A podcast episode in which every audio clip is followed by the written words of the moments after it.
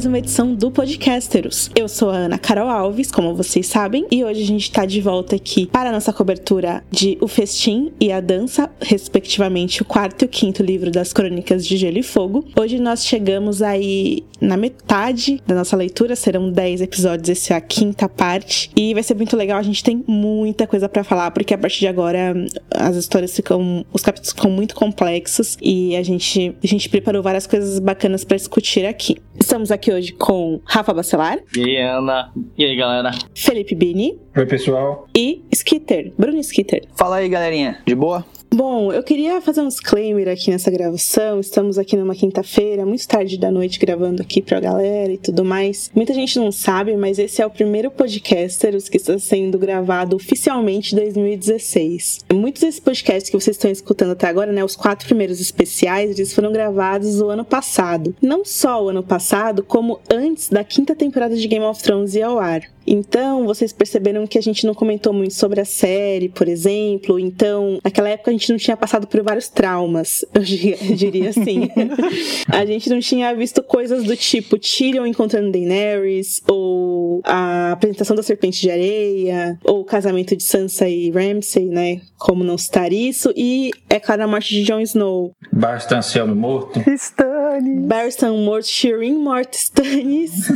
é, Marcella enfim, a gente não tinha passado por todos esses traumas. E o trauma maior de todos, que é o, claro, o Martin não ter conseguido publicar aí o sexto livro, é, que todo mundo tava esperando pelo menos pro começo desse ano e não vai rolar. Então, disclaimer aqui, né? Pra você que tá ouvindo a gente a partir de agora, provavelmente a gente vai comentar mais sobre elementos da série que a gente não tinha comentado até então. Nós começamos hoje com Bini lendo Dani 4, né? Vamos lá? É, Daenerys 4, da Dança dos Dragões. E nesse capítulo, é o primeiro capítulo que a gente encontra a Galatza Galar, que é a Graça Verde, uma sacerdotisa lá de Meereen, e ela encontra com a Daenerys para sugerir, mais uma vez, para que a Daenerys se case para que ela seja mais aceita entre os Merienses, né? Porque, segundo ela, Daenerys era vista como uma conquistadora, invasora. E ela sugere que o, que o consorte da Daenerys seja o Rizdar Zolorak, que era um cara que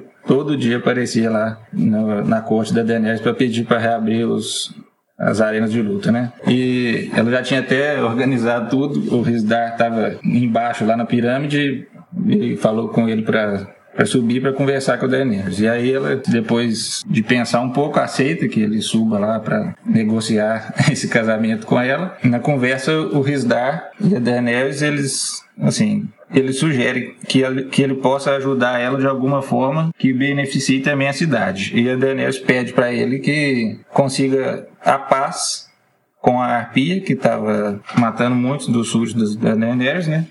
E ele tem plena confiança de que ele é capaz de fazer isso. A Daenerys dá para ele é, 90 dias para que ele possa estabelecer essa paz aí. Se ele conseguir manter essa paz em Meereen por 90 dias, ela promete que vai se casar com ele. Na verdade, nem promete assim muito fortemente, não, mas ela pensa assim: vamos, vamos ver o que ele vai conseguir fazer e depois eu penso, né? O Risdar dos livros, ele é muito feio, né? Nem se compara com o ator que faz a série, que é mó gatinho e tal. Tem uma cena nesse capítulo que tem um momento que ele pede pra... Ela pede para ele beijá-la, né? Pra ver o que ela sente e tal. Já que eles poderiam se casar, né? E daí ele dá uma bitoquinha bem sem graça nela. daí ela fala que não ama ele para casar. E ele fala, ah, mas o amor pode vir com o tempo, tal, aquele papo. E aí ela pensa, ah com o Dário aqui, você acha que eu vou ter tempo de esperar o amor vir com o tempo? Não vou nem ligar para você, né? É claro que o Barstan tinha ouvido isso tudo e, obviamente, como o Westeros que ele é, ele não concorda muito com isso, não. Ele acha que, ele, que ela devia ir embora de lá. Mas ela acha que não, ela quer curar Meereen, vai esperar os 90 dias para ver se o Isdar vai conseguir mesmo manter essa paz na cidade. Depois dessa desaprovação do Barstan, ele diz que o Dario Naharis voltou de uma expedição que o, de uma missão que a Daenerys tinha o tinha enviado, né? Aí a Daenerys fica bastante feliz com a chegada dele ela fica querendo se aprontar toda, pede para as aias, né? arrumarem ela e tudo mais. Pede para ele subir para reportar o que, que aconteceu na missão e tudo mais. E aí ela mal se contém lá para não atacar o cara ali, porque ela estava realmente muito apaixonada por ele. Mas só que o Dario ele sugere várias coisas que a Daenerys não, não acha muito corretas para resolver os problemas dela, não. Ele Ô, Bini, mas vale a pena a gente colocar aqui que a Dani no livro, ela é muito jovem, né? Ela é, é não, uma claro. teenzona, assim, né? Não, tipo... completamente. É totalmente assim, é exatamente isso que dá para ser notado ali, que ela tá não consegue realmente segurar os impulsos dela. Na verdade, ela consegue nesse, nessas nesse capítulo aqui, ela consegue, mas a muito custo. E o Naharis, ele, ele quer que ela resolva todos os problemas simplesmente, por exemplo, eliminando todos os mestres de Merin.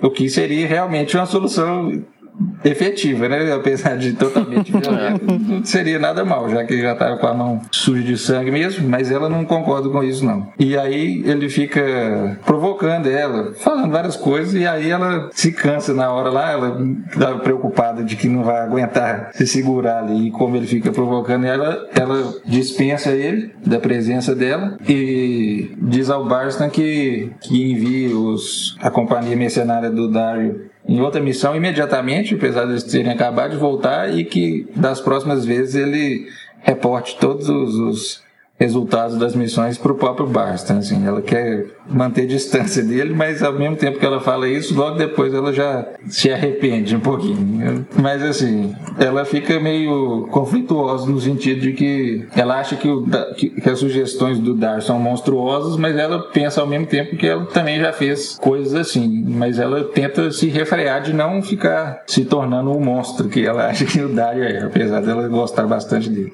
Queria citar uma coisa desse capítulo que é uma coisa que me incomoda muito, assim. Tem uma parte, que é essa parte que o Berson chega para falar com ela e tal, que lembra muito aquela cena da série, que é inclusive no último episódio do Berson, né, que ele conversa com ela e fala sobre o Rhaegar e tal. E tem uma cena muito parecida nesse capítulo. E é isso que me irrita muito, porque ele tá contando umas histórias muito incríveis para ela, e aí do nada ela fala: "Ah, tudo bem, deixe-me agora". Ela corta quando vai contar alguma coisa interessante. Como assim, né? E é um diálogo muito, muito é, um, um, um, uma história muito legal que ele tá contando para ela, né? Que é sobre justamente o Rhaegar e a Elia, e a profecia, e a Jenny é, Stones, Jenny Pedras Velhas, né? Quem lembra lá da, da Fantasma do Coração Alto, né? Da, que a Arya encontra em A Tormenta de Espadas. E aí o Barson fala assim pra Dani: é, seu avô ordenou que o seu pai e sua mãe se casassem, né? Porque uma bruxa do bosque dissera para ele que o príncipe prometido nasceria da linhagem deles.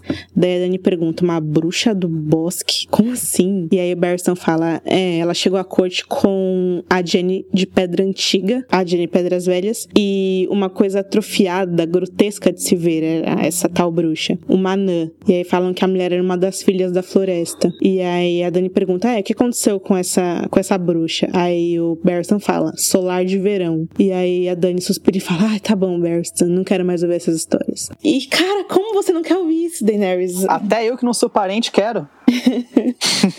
pois é. É que ela fica preocupada se ela vai gostar ou não do, do Rizdar, né? Pergunta se o, se o Rhaegar amava a Ellie ou não, e aí o, o Basta fala que ele gostava muito dela. Aí a Daenerys pensa assim: né?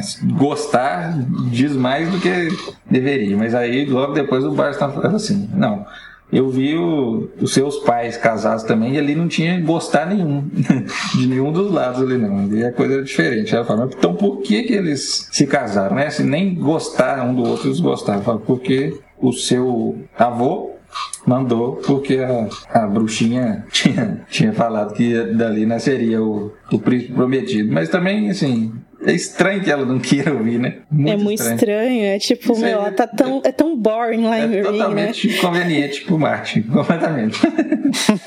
não é, tem outra explicação, assim. No contexto ali, não seria razoável que ela não quisesse ouvir aquilo, não é possível. No fim do capítulo, ela, que o Dario vai embora, né? Ela se arrepende. É o que eu fiz, ela pensou, encolhida na cama vazia. Esperei tanto tempo para que ele voltasse e agora eu mando embora. É. E aí ela fala, ele teria feito de mim um monstro, uhum. né? Não somos tão diferentes, Dario e eu, somos ambos monstros. Ela não quer ser igual o pai, né? Tem uma resistência a essas, essas ações mais violentas e tal, por causa do pai, né? É, mas assim, nisso aí que a Ana tava falando, que ela sempre corta na hora que o Baston vai falar as coisas mais interessantes, ela não sabe realmente a extensão da, da loucura, da loucura do Ares, né? De jeito nenhum. É, ou, ou em contrapartida ela tá cansada de escutar historinhas, né? Que é o que o Zé sempre fez. Não sei. Mas é estranho, tipo, se você for ver todo um contexto que aconteceu, tipo, dragão queimou criança. É, exatamente, ela fica preocupadíssima que ela tá. Pessoas matando os próprios Imaculados, Imaculados matando pessoas, escravos matando não sei quem pessoas indo embora da cidade, ela tendo que pedir é, é, imposto de sangue, deixando reféns, é, Cart declarando guerra, e enfim. Ela fica com pena também de. Porque ela tem, né? As criancinhas lá que são reféns dela. Assim, efetivamente são reféns, mas ela começa a criar vínculo e afeto por eles e não consegue usá-los como refém seria usado, né? Executar eles para forçar os mestres a fazerem o que ela quer. Ela fica. Aquele episódio com a, com a Razia, que morreu por causa do Drogon, acho que ficou bem. É, traumatizou. Preocupada é. de não ficar cometendo muitas atrocidades, mas apesar de já ter cometido algumas, ela fica tentando evitar de, de fazer isso. Né?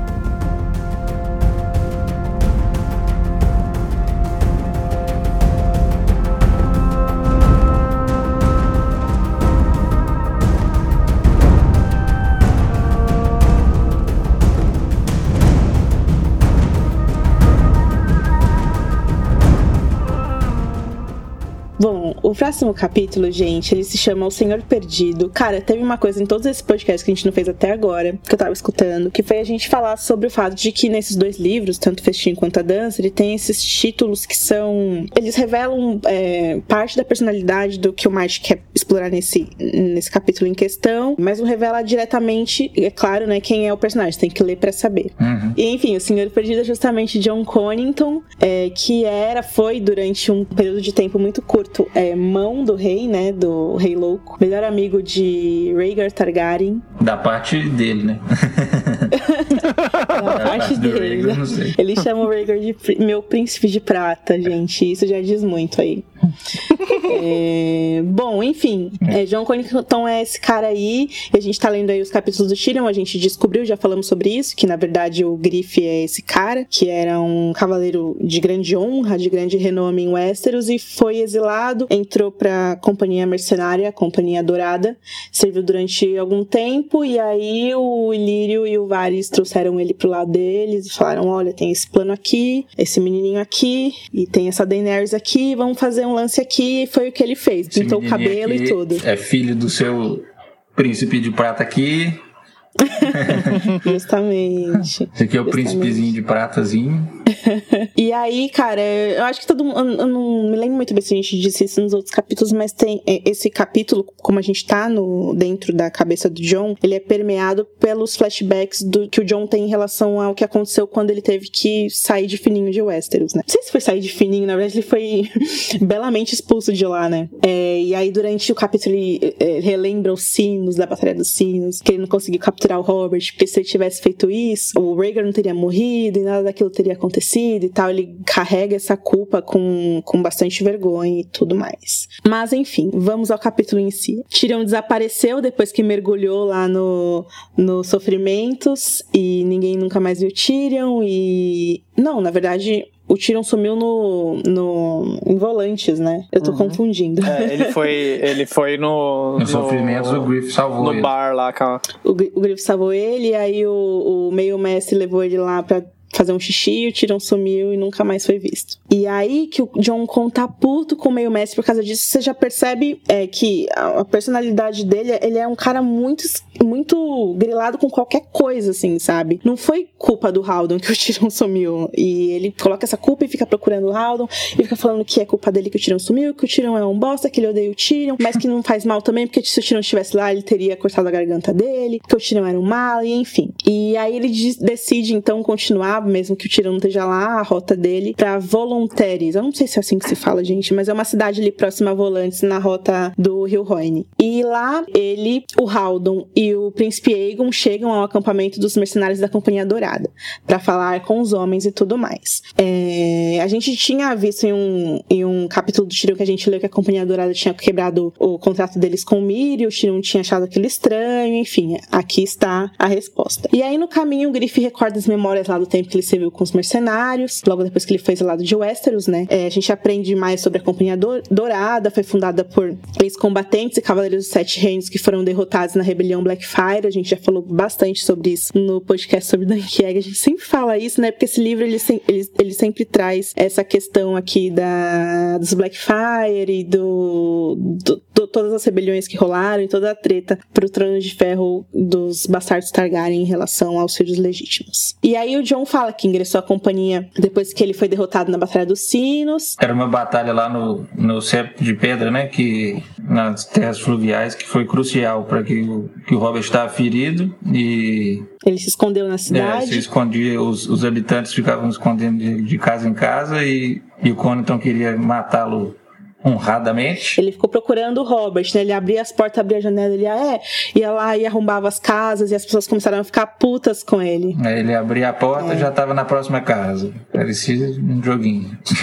ele pensa assim: o que, que o Tywin Lannister teria feito nesse caso? Ele teria tocado fogo no septo de pedra inteiro com habitante, todo mundo, Robert lá no meio, pronto, matou Robert, ganhou a guerra. Mas ele quis a solução mais honrada, né? Que não foi efetivo, claro. E aí é revelado no meio de, é, de tudo isso que ele tá falando sobre o que aconteceu, como ele foi parar na Companhia Dourada, e ele fala que ele foi demitido da companhia por ter alegadamente roubado dinheiro lá do fundo de guerra dos caras. E mas na verdade isso tinha sido um plano do Varys, né? Porque o Varys fala para ele que ele tinha que ser esquecível. Ninguém tinha que lembrar dele, porque se ele morresse como herói, se ele fosse tirado da companhia como herói, todo mundo ia lembrar dele por isso. Então ele roubou lá um baú e aí isso, segundo Vares, seria um estratagema aí para todo mundo pensar que ele não era um cara digno de ser lembrado e aí por isso ele ia ser esquecido e aí o Vares cons conseguiria fazer o plano, o grande plano que ele tinha aí para Dani e pro Aegon tomar o Westeros é, sob a tutela dele, né? E aí ele fala que a Companhia Dourada tinha sido liderada durante muito tempo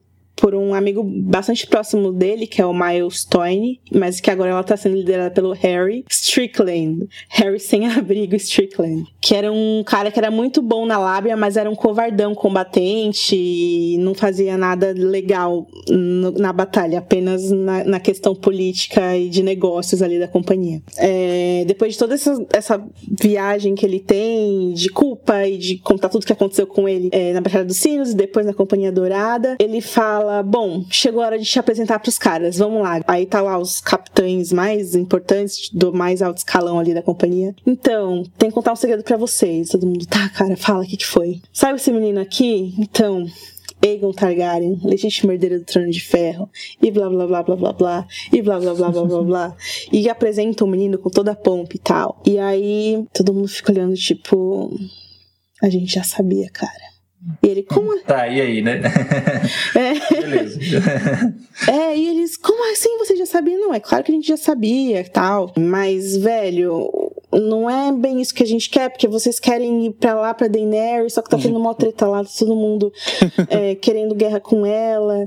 E assim, o que o Varys e o Lyrion tinham prometido pra gente há um tempão é que essa menina ia casar com o Dothraki, aí unir o Dothraki e ele ia ser um grande, um grande projeto, né, pra eles tomarem o Westeros de volta e tal. Só que nada aconteceu do jeito que o Varys e o Lyrion planejaram, né? A menina, o Cal morreu, o Viserys morreu, e aí a menina, tipo, foi como uma menina mendiga pra Meereen. E aí nasceram dragões. Você tá sabendo disso? Daí ele, Tô, tô sabendo, mas os dragões não são nem grandes, cara. Calma. Eles, não, mas, sabe? E aí, como a gente vai controlar isso? E ela tá lá reinando, fazendo umas loucuras lá, e não é nada mais disso que a gente quer, cara. Desculpa. E a gente tá aqui, sabe? A gente tem elefante, eles citam elefantes, né? Que eles têm com eles e tal. E a gente vai colocar esses elefantes, esse bando de gente num barco pra ir pela estrada do demônio encontrar Daenerys. Tipo, cara, não, não sabe? É, e a gente também acabou de quebrar nosso contrato e, tipo, uma companhia mercenária que quebra o contrato já não tem mais prestígio, sabe? Não tá legal essa situação, cara. Então você tá vindo aqui falar essas coisas pra gente, mas a gente não tá empolgado com isso, a gente já sabia tal. Daí o jovem Griff chega e fala: e se a gente fosse sem a Daenerys pra Westeros e a gente passa em Dorne e eu falo que eu sou filho da Elia e a gente toma um trono de ferro assim e vai ser mais legal. Daí todo mundo. Vamos, é, muito legal, muito legal, não sei o que lá. E aí o, o, o Griff olha pra ele, tipo, como você aprendeu a é, ser assim, né? Quem é você? Porque é a primeira vez que a gente vê o Aegon. É, colocando em prática as ideias que o Tyrion foi colocando na cabeça dele, né? De tipo, olha, você era filho do Rhaegar, a Dany é a irmã, mas você é o filho, você talvez tenha uma pretensão mais, né? Você é homem. E aí tá, o Harry Strickland, que é o, o, o líder ali da companhia, ele fica meio assim, mas no final ele vira volta vencido e aí eles decidem ir pra Westeros sem a Dany mesmo, não vão pela estrada do demônio, não vão enfrentar a guerra, não vão enfrentar dragão, eles vão direto pra lá. E se a Dany quiser achar legal, ela vai lá encontrar eles lá e pronto. Se não quiser, fica lá mesmo quietinho. e aí, enfim, tudo estabelecido, ok, tudo legal, vamos voltar. E aí o Aegon é levado, né, numa excursão de volta para o acampamento deles, e o Cone então se recolhe nos aposentos dele, né, satisfeito com o que vai acontecer e tudo mais. E ele fica pensando, ai, ah, que legal, finalmente vou voltar pro meu poleiro, pra casa dos meus ancestrais, pagar essa dívida que eu tenho com meu velho amigo, com meu príncipe de prata. e aí ele olha pro dedinho dele assim, gente, a unha tá negra. E aí um cinza assim subindo pela pele. E o último pensamento do capítulo é que ele espera conseguir viver mais alguns anos para ver o pupilo dele sentar no trono de ferro antes de morrer com a escama gris que ele pegou tentando salvar o Tyrion.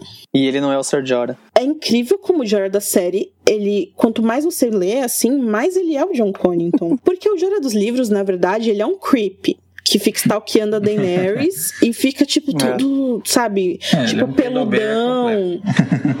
peludão tontão, assim. E essa coisa do cavaleiro que tenta se provar, que tenta provar a honra que perdeu e tenta, né, é le levar essa questão do Targaryen pro trono e ser o cara que tem essa, essa dívida. E você percebe que talvez os caras tenham colocado John Connington no Jorah da série faz tempo e a gente só percebeu na temporada passada, por causa do escama gris. Mas é isso, cara. Eu acho que esse menino aí, ó, é uma coisa legal a gente falar, eu acho que a gente já falou aqui algumas vezes, né? O Martin disse que não vai criar mais povos novos depois desses que eles criou na dança. Isso quer dizer que o, esse menino Aegon, ele não, não vai ter POV. Não. E isso me intriga bastante, assim, porque. Mas é por isso que tem o que, tem, que o Conaton é pobre. Porque justamente o Tyrion, né, saiu do núcleo deles, ficou. Alguém tinha que contar o que estava acontecendo no núcleo de mais um pretendente a rei, porque cada pretendente tem o seu contador de pobre. É, então, e provavelmente o, o Conington vai conseguir entregar, né, aí entre aspas, é. o menino pro próximo, pro próximo portador de capítulo, tá ligado? Já tem, já tem um povo prontinho pra fazer. É, exatamente.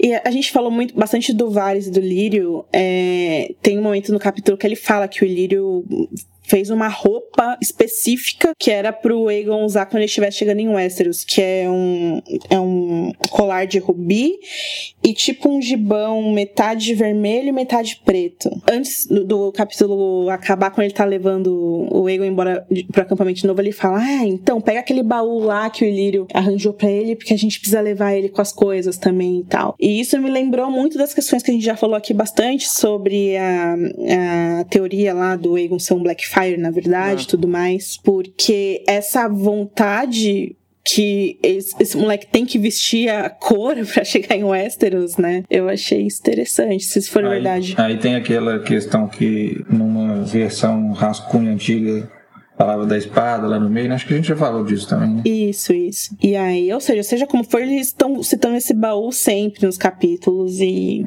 É, assim, no processo de escrita do Martin, dá para notar que, assim, ele vai e volta na cabeça dele, né? Sim, sim. é um trem importante. E sim, sobre isso, é, eles, os caras, os caras do, da Companhia Dourada falam que o plano que o Ilírio tinha uhum. não, não deu certo. Eles falam que o plano do queijeiro, que, aquele que muda toda cada 15 dias. E isso é interessante, porque por, por mais que você é, anule essa teoria, tire esse negócio do Blackfire totalmente é, maluco que, que as pessoas foram criando depois que leram esses capítulos e tal. Então você tira isso, você ainda tem o fato de que o, o Ilírio continua sendo maluco, porque nada do que ele planeja tá acontecendo, é, assim. É estranho o fato de que, assim, a Companhia Dourada já tinha sido comunicada previamente que, de, um, de um plano sobre isso, sabe? Que Daenerys ia casar com o Drogo, que o Viserys ia, invadir junto com os Dothraki. É, é, esquisito o fato de que os caras, esses capitães aí saibam disso, né? Ainda mais porque falaram pro. Ainda mais que fazia parte do plano quando então sair desapercebido, tá ligado? Tipo, se era pra eles saberem, então, tá ligado? Não precisava, né? E também ele mesmo pensa, eu não lembro se é nesse capítulo aí, que ele pensa que os planos do que o Illyrio e o Varys tinham feito com o Milestone, que era o capitão anterior da companhia, tinham sido sabidos só por eles mesmos, né? Só pelos três mesmo. Então, assim, como é que esses caras sabem de tantas coisas, né? Os Harry Strickland e os outros capitães da companhia estranha. E assim, qual que é? Se, se foi comunicado para eles esse plano, quer dizer que devia ser realmente um dos planos iniciais do Ilírio do Vaz. Se o Egon for um Blackfire mesmo, por que, que eles fariam isso? É, é, exatamente. A hipótese que, a única que eu consigo pensar aí que eu já li, que eu acho que faz mais sentido, é que eles mandariam o, o, o Viserys invadindo com os Dothraki e tocando terror em Westeros e o Aegon chegando depois com a companhia para salvar o Westeros. que plano idiota! Tudo bem. É, assim, Não, o assim, vamos queimar o reino inteiro para que aí o povo todo odeie o Viserys, falar que ele é o filho do rei louco, descontrolado e aí chega o Salvador da Pátria. Isso ia ser fácil. Aí seria uma boa. é, mas aí eles não contam com dragões, né? É, quando, quando, quando a gente lê que o título desse livro chama Dança dos Dragões e a gente vê o que a Daenerys está fazendo, e a gente vê como que do nada é. o menino Aegon ele muda, ele fica, não, eu quero, quero é meu trono, não sei o quê. É estranho assim também que o Conton fique surpreso com o Aegon tomando o protagonismo ali na cena da tenda, porque assim, o menino foi criado para isso a vida inteira, né? Claro que ele não tinha convivência com mais gente, acho que é por isso que ele fica surpreso. Mas assim, ele foi treinado para tudo isso. O Haldon ensinou ele, né? Todo tipo de tudo. conhecimento. História, a, geografia. A ensinou ele na fé. É. Ele foi feito para isso, era o que se esperava, era que ele fizesse aquilo né, que ele fez mesmo. Tava precisando do empurrão do tiro é, ali. O Tyrion deu, ele. Tyrion deu o treininho da astúcia ali de leve. É, assim, mas o Quantum, claro que não esperava isso, né? Queria que ele controlasse o menino ainda, né? Porque ele, acho que ele pensa assim, do ponto de vista pessoal dele, que a missão é dele, né? O, é o que ele deve pro, pro Reagan, né?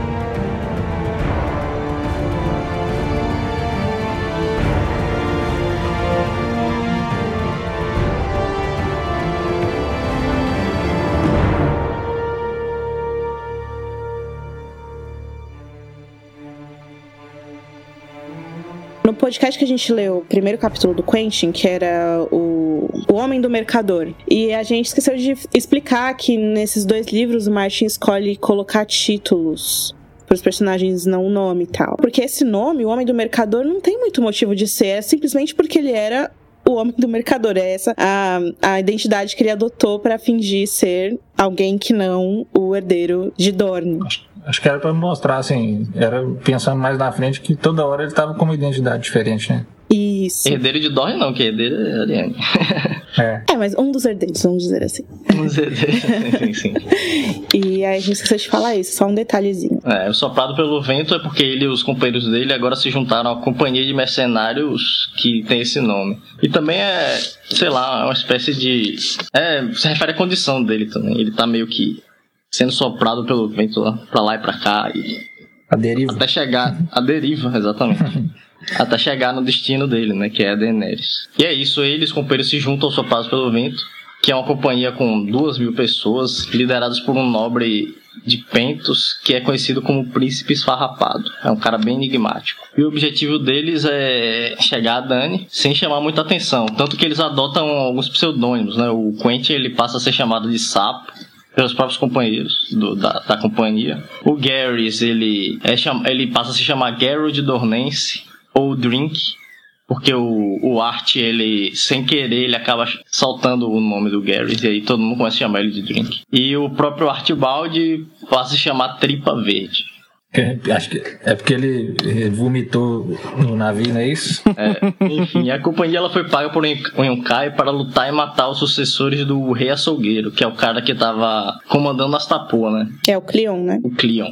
E aí eles estão a, algumas milhas do, dos portões de Tapoa e estão se lembrando da... Na verdade, eles estão se lembrando da batalha que aconteceu lá, né? Eles já saíram de lá. A batalha já aconteceu e aí nesse capítulo eles começam a falar sobre a, a, sobre a luta em si, que foi quando eles enfrentaram o Cleon e os Imaculados, que na verdade eram simples eunucos, né, que foram é, eram inexperientes ainda e que eles serviriam para substituir os Imaculados que a Daenerys pegou, só que eles não chegavam nem perto dos verdadeiros. E que acontece uma parada bem bizarra, que o Cleon, o rei açougueiro, ele já tá morto. E aí a galera lá de eles pegam o corpo do cara e colocam em cima do cavalo, que é para poder motivar a galera a lutar e tal, os Imaculados, inclusive. E aí o Kago, que é um Dothraki muito sangue no zóio, e tem um, um araque de aço valeriano, um dos poucos que existe no mundo. Ele mata de novo, no caso, o rei açougueiro, e aí os Imaculados vergonhosamente começam a correr amedrontados. E aí, isso, esse início do capítulo, eles mostra eles lembrando da batalha. E depois o sapo fala que os soldados pelo vento estão indo para Yonkai em busca de provisões para depois marchar para Mirim e combater as forças de Daenerys. Enquanto eles se preparam para sair, ele ouve até uns rumores assim sobre Daenerys, de que ela se banha no sangue de virgens e que ela, era, ela costumava ter relações com os garanhões, os Dothrakis, e que Nenhum homem mais conseguia preenchê-la. Nossa. Seja que escroto, né, mano? Umas paradas bizarras, assim, é. E aí, a caminho pra Mirim, o, o príncipe esfarrapado recebe algumas instruções dos Yuncaítas para caçar os sobreviventes do, do ataque a Astapor. Algumas pessoas que sobreviveram, elas deixaram as ruínas da cidade e estavam zanzando por aí, e muitos deles tinham a doença, né, que é o fluxo sangrento. E aí os Yukaitas estavam preocupados com isso e pediram pro, pro Soprados pelo Vento e a Companhia do Gato, que é outra, outra trupe, outro grupo de mercenários, para eles expulsarem esses esses sobreviventes de Astapor e mandarem eles embora, ou para Mirim ou de volta para as ruínas da cidade. O príncipe Farrapado, no caso, ele manda chamar Quentin e um, um grupo bem seleto de homens de, que vieram dos Sete Reinos, é, como Palfino, Belameres e uns caras com uns apelidos bem bizarros. É, a Belameres é muito da hora, meu.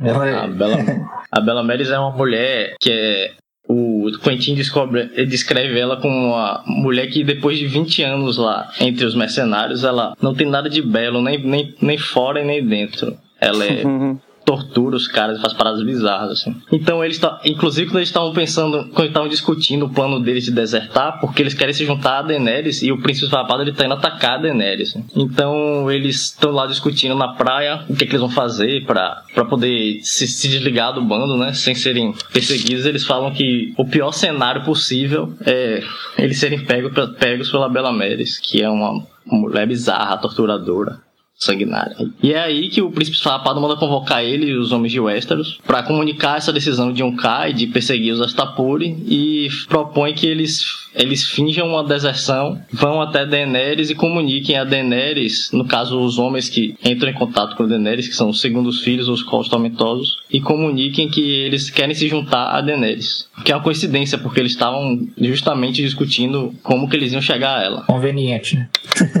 Eles... É conveniente. eles falam, os deuses estão loucos. Porque ele tava, ele tava com o maior medo de ser pego pelos. pelos. soprados pelo vento, né? De ser pego pela Bela Meres. E aí, do nada, o cara manda chamar eles e fala: Ah, você. A gente vai se juntar a Daenerys mesmo. Deixando o fato de que esse capítulo foi de fato soprado pelo vento na hora da impressão e tal, como o Bini falou, é, é, bem literal o título, porque o Quentin tá pra lá e pra cá, a deriva. E assim, na hora que a gente lê é um personagem novo e tal, tem todas as características físicas, o Martin faz de fato ele parecer um loser, assim. Mas é, é estranho porque ele não parece filho do Doran. Ele é muito outsider, assim, vocês entendem o que eu quero dizer? É, é, muito diferente, ele tá muito perdido e ele fica, tipo, meio que apegado a uma questão de honra, é uma questão do que ele tem que fazer, quando isso já ficou para trás faz tempo. Ele tá, tipo, metido com esses caras, com essas companhias. E aí eu fico pensando, sabe, o, o que. Até que ponto ele é filho do. um dos herdeiros de Dorne? E até que ponto ele, tá, ele é só um garoto jovem querendo uma aventura, sabe? Porque de todos os personagens com ponto de vista, e eu tô incluindo aqui uma menina de 9 anos que fica brincando com uma espada de madeira, sabe? Até que ponto a, gente entendeu o que passa pelos olhos dele importa, sabe? Eu, eu, eu não sei. Isso é de, de várias vezes ler isso, entender o Quentin na história e tal, e de é claro, ser muito criticada por achar que ele tá vivo ainda. Mas, sei lá, velho, eu fico irritada, não sei. O que, que vocês acham? Eu acho que ele é parecido com o Doran muitas vezes, assim. Mas é porque ele é novo, ele realmente não teve muita experiência fora de Doran, muita coisa para fazer de importante, né? E de repente ele recebe uma missão, assim, absurdamente perigosa e importante. É, quantos anos ele tem, né? Ele, ele, cita lá? É, na Wiki fala que ele tem 19 anos. Só pra você ter uma ideia, é estimado que a Brienne tenha 20, mais ou menos. A Dani e o John, como a gente sabe, tem entre 15 e 16. A Sansa entre 13 e 14. E a Arya entre 9 e 10. O Quentin ele é jovem, assim, né? Mas ele tem a mesma idade da Brienne. Porque, tipo, realmente eu tenho uma impressão de dele ser muito, muito novo, sabe? Ele é, assim, ele é meio sériozão, assim, cara meio preocupado com o dever dele, mas não tem muita experiência ainda, né? Cara viveu o tempo todo lá de boa. Quando ele tá viajando, ele fala, quando ele, nesse capítulo ele fala que ele concordava em de, em beber as coisas bizarras que ele bebeu e comer as coisas bizarras e dormir com as coisas bizarras que ele dormiu e enfim mas ele não queria o que ele não gostava mesmo era de ter que desertar de abandonar o sapato pelo vento para trás de Daenerys porque era então, é essa questão da honra que eu tô falando. É, é, pra mim isso é muito estranho. Mas às vezes eu acho que é o Martin colocando, tipo, um leitor lá no meio, sabe? Tem aquela parte que os caras ficam falando, né? Ela é doida, ela uhum. vai queimar você, não sei o que lá. Ele fala, ai, igual o pai. Será que devo me casar com é. ela? Será? Não sei o que. Tipo. E a Dani, não só mais nova que ele, é claro que ela já passou por muitas mais coisas, mas é um contraste que o Martin talvez coloque já aqui pra, pra gente já ficar preparado de assim, quando eles se encontrarem, tudo pode acontecer. E é bem provável que não aconteça nada e ela ria da cara dele. É aí que tem a batalha dele também, que é a primeira batalha dele. É nesse capítulo que tem a batalha contra os Astapor, né? Uhum. E, e, o Cleon. Cleon de mentira. Isso. Pois é, isso aí também é uma coisa meio traumática ali pra ele, né? Essa batalha aí. Sim, com certeza ele fica falando que, putz, essa batalha foi foda, meu braço doeu pra caralho, é. não consegui, não conseguia, mal conseguia levantar. E aí os mercenários ficam, ah, nada, hum. é isso aí da batalha nada. Imagina quando ele chegar lá em Minas, aí que vai ter batalha mesmo. Foi só uma brincadeirinha, ficava, né? E assim, ele. É, ele ficava. Assim, ele, até, ele se imagina. Ele já era até cavaleiro, já tinha sido nomeado cavaleiro pelo, pelo Ironwood, é, que isso. era o, o pai de mentira dele, né? Mas assim, ele entrou na batalha a primeira vez aí, e entrou de um jeito que não é usual pra um, pra um nobre. Cavaleiro. É, pra um cavaleiro, pra um nobre Westeros, não. Ele entrou no meio do quebra-pau como se fosse um coitado qualquer lá mesmo. Ô, gente, mas sabe o que eu fico pensando? É, nesse ponto de vista, talvez o Martin quisesse comparar ele, que é um filho de Dorne, com o, o jovem Griff, que também é alegadamente um filho de Dorne, filho da Elia. E são dois garotos que estão tentando encontrar a Daenerys, só que eles seguem caminhos distintos, né? Porque um vai em direção a ela e o outro dá a volta e fala: Não, eu vou pegar o trono para mim. É, sim. É, mas assim, o, o, o jovem Griff tem todo uma, um plano para para ele, né? Tem todo um subsídio que o, o Ilírio Vargas e até o Condon fizeram para ele chegar na Daenerys, tinha, era para levar a Companhia Dourada junto. O plano que o Doran deu pro Quentin é uma porcaria, pra falar bem da verdade. Pô, mandar uns, cara, uns caras dorneses lá nobres disfarçados no navio com um mestre. Muito difícil, assim, as chances de dar errado são enormes. Já no, no, quando a gente começa a acompanhar, já tinha dado muita coisa errada. Se vocês fossem se juntar a uma companhia mercenária, qual vocês iam escolher? Sei lá, depende do valor. Né? Agora sim, mano. O Vini é o, é o Vini é 100% companhia dourada, né? É, mas aí, no caso, eu não posso quebrar meu contrato facilmente. mas esse cara aí é legal, o comandante da, do Soprados pelo Vento. É, cara, pô, eu gosto dele. Esfarrapado? O esfarrapado ele é legal. É bem é. misterioso, né? Os magistas de, de Pentos, eles votaram no, no príncipe esfarrapado para ser o próximo príncipe. Só que aí ele fugiu, saiu a cavalo, doido pelo mundo, e se juntou com os mercenários e foi de companhia em companhia até conseguir é, amigos suficientes para poder montar a própria companhia dele, que são só passos pelo vento. E aí desses companheiros dele todos morreram, só sobrou ele, o único membro fundador do, da companhia, ele. E aí a companhia já existe há uns 30 anos, aproximadamente.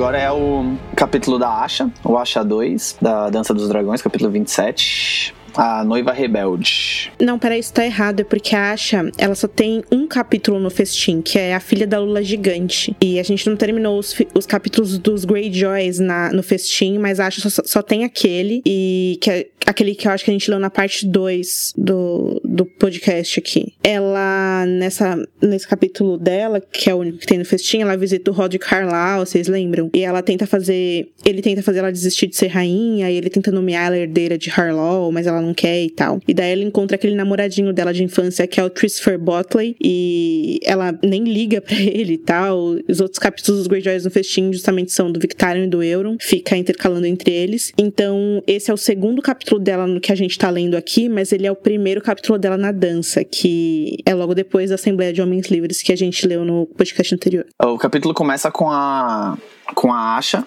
lá em Bosque Profundo com seus homens, depois ela ter fugido das Ilhas de Ferro, né? Logo depois da Assembleia dos Homens Livres e tal, onde ela não conseguiu, né, tadinha, os votos necessários para ser rei lá. Enfim, ela recebe uma, um corvo de vila acidentada com o selo da casa Bolton. Quando ela lê a carta, ela vê que o Ramsay conseguiu o Foscaling, né, que ele dominou lá e tal.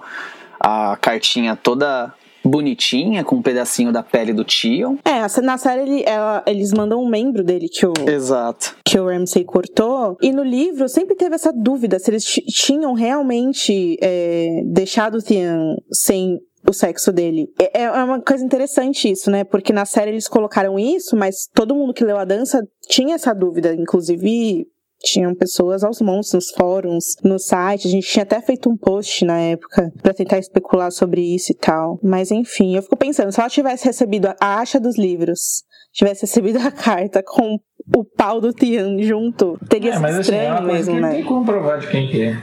Tanto a pele quanto o é, dedo. Também tem isso. O sexo, é. cara. Isso é verdade, isso é verdade. Ela pode, assim, não dá muita credibilidade. Falar, ah, pegou de um pobre coitado qualquer, né? Pronto. Até a cabeça do Dallas falsificada. É. É mesmo, pode crer. Verdade. Daí, em 10 Torres, né, ela tá se lembrando de quando ela foi se despedir da mãe. Ela tinha recebido a notícia de que o Euron tinha casado ela com Eric Envybreaker. Esse Eric Envybreaker, que em português é Eric o Justo, ele também tem o nome de Eric Ironmaker, que vocês lembram? Aquele Lorde Gordão que tentou ser, ser rei na Assembleia e a Asha ficou usando ele porque ele não conseguia levantar da cadeira direito.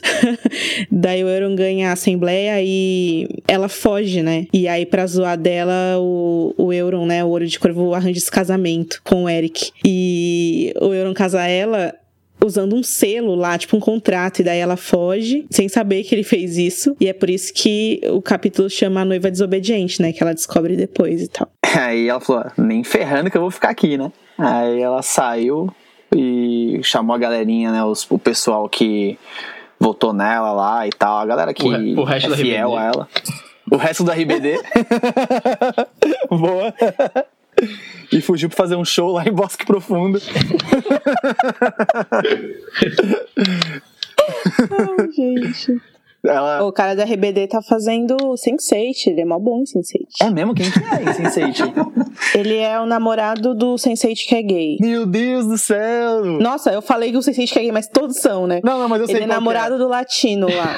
Caraca, mano, não sabia que é. esse cara era RBD, não. É. Nossa, que fita. E ele, quando ele veio, a Netflix fez é, Press Junket aqui no Brasil, né? E aí todo mundo ficou perguntando, ah, porque, né, ele era muito famoso aqui. Uhum.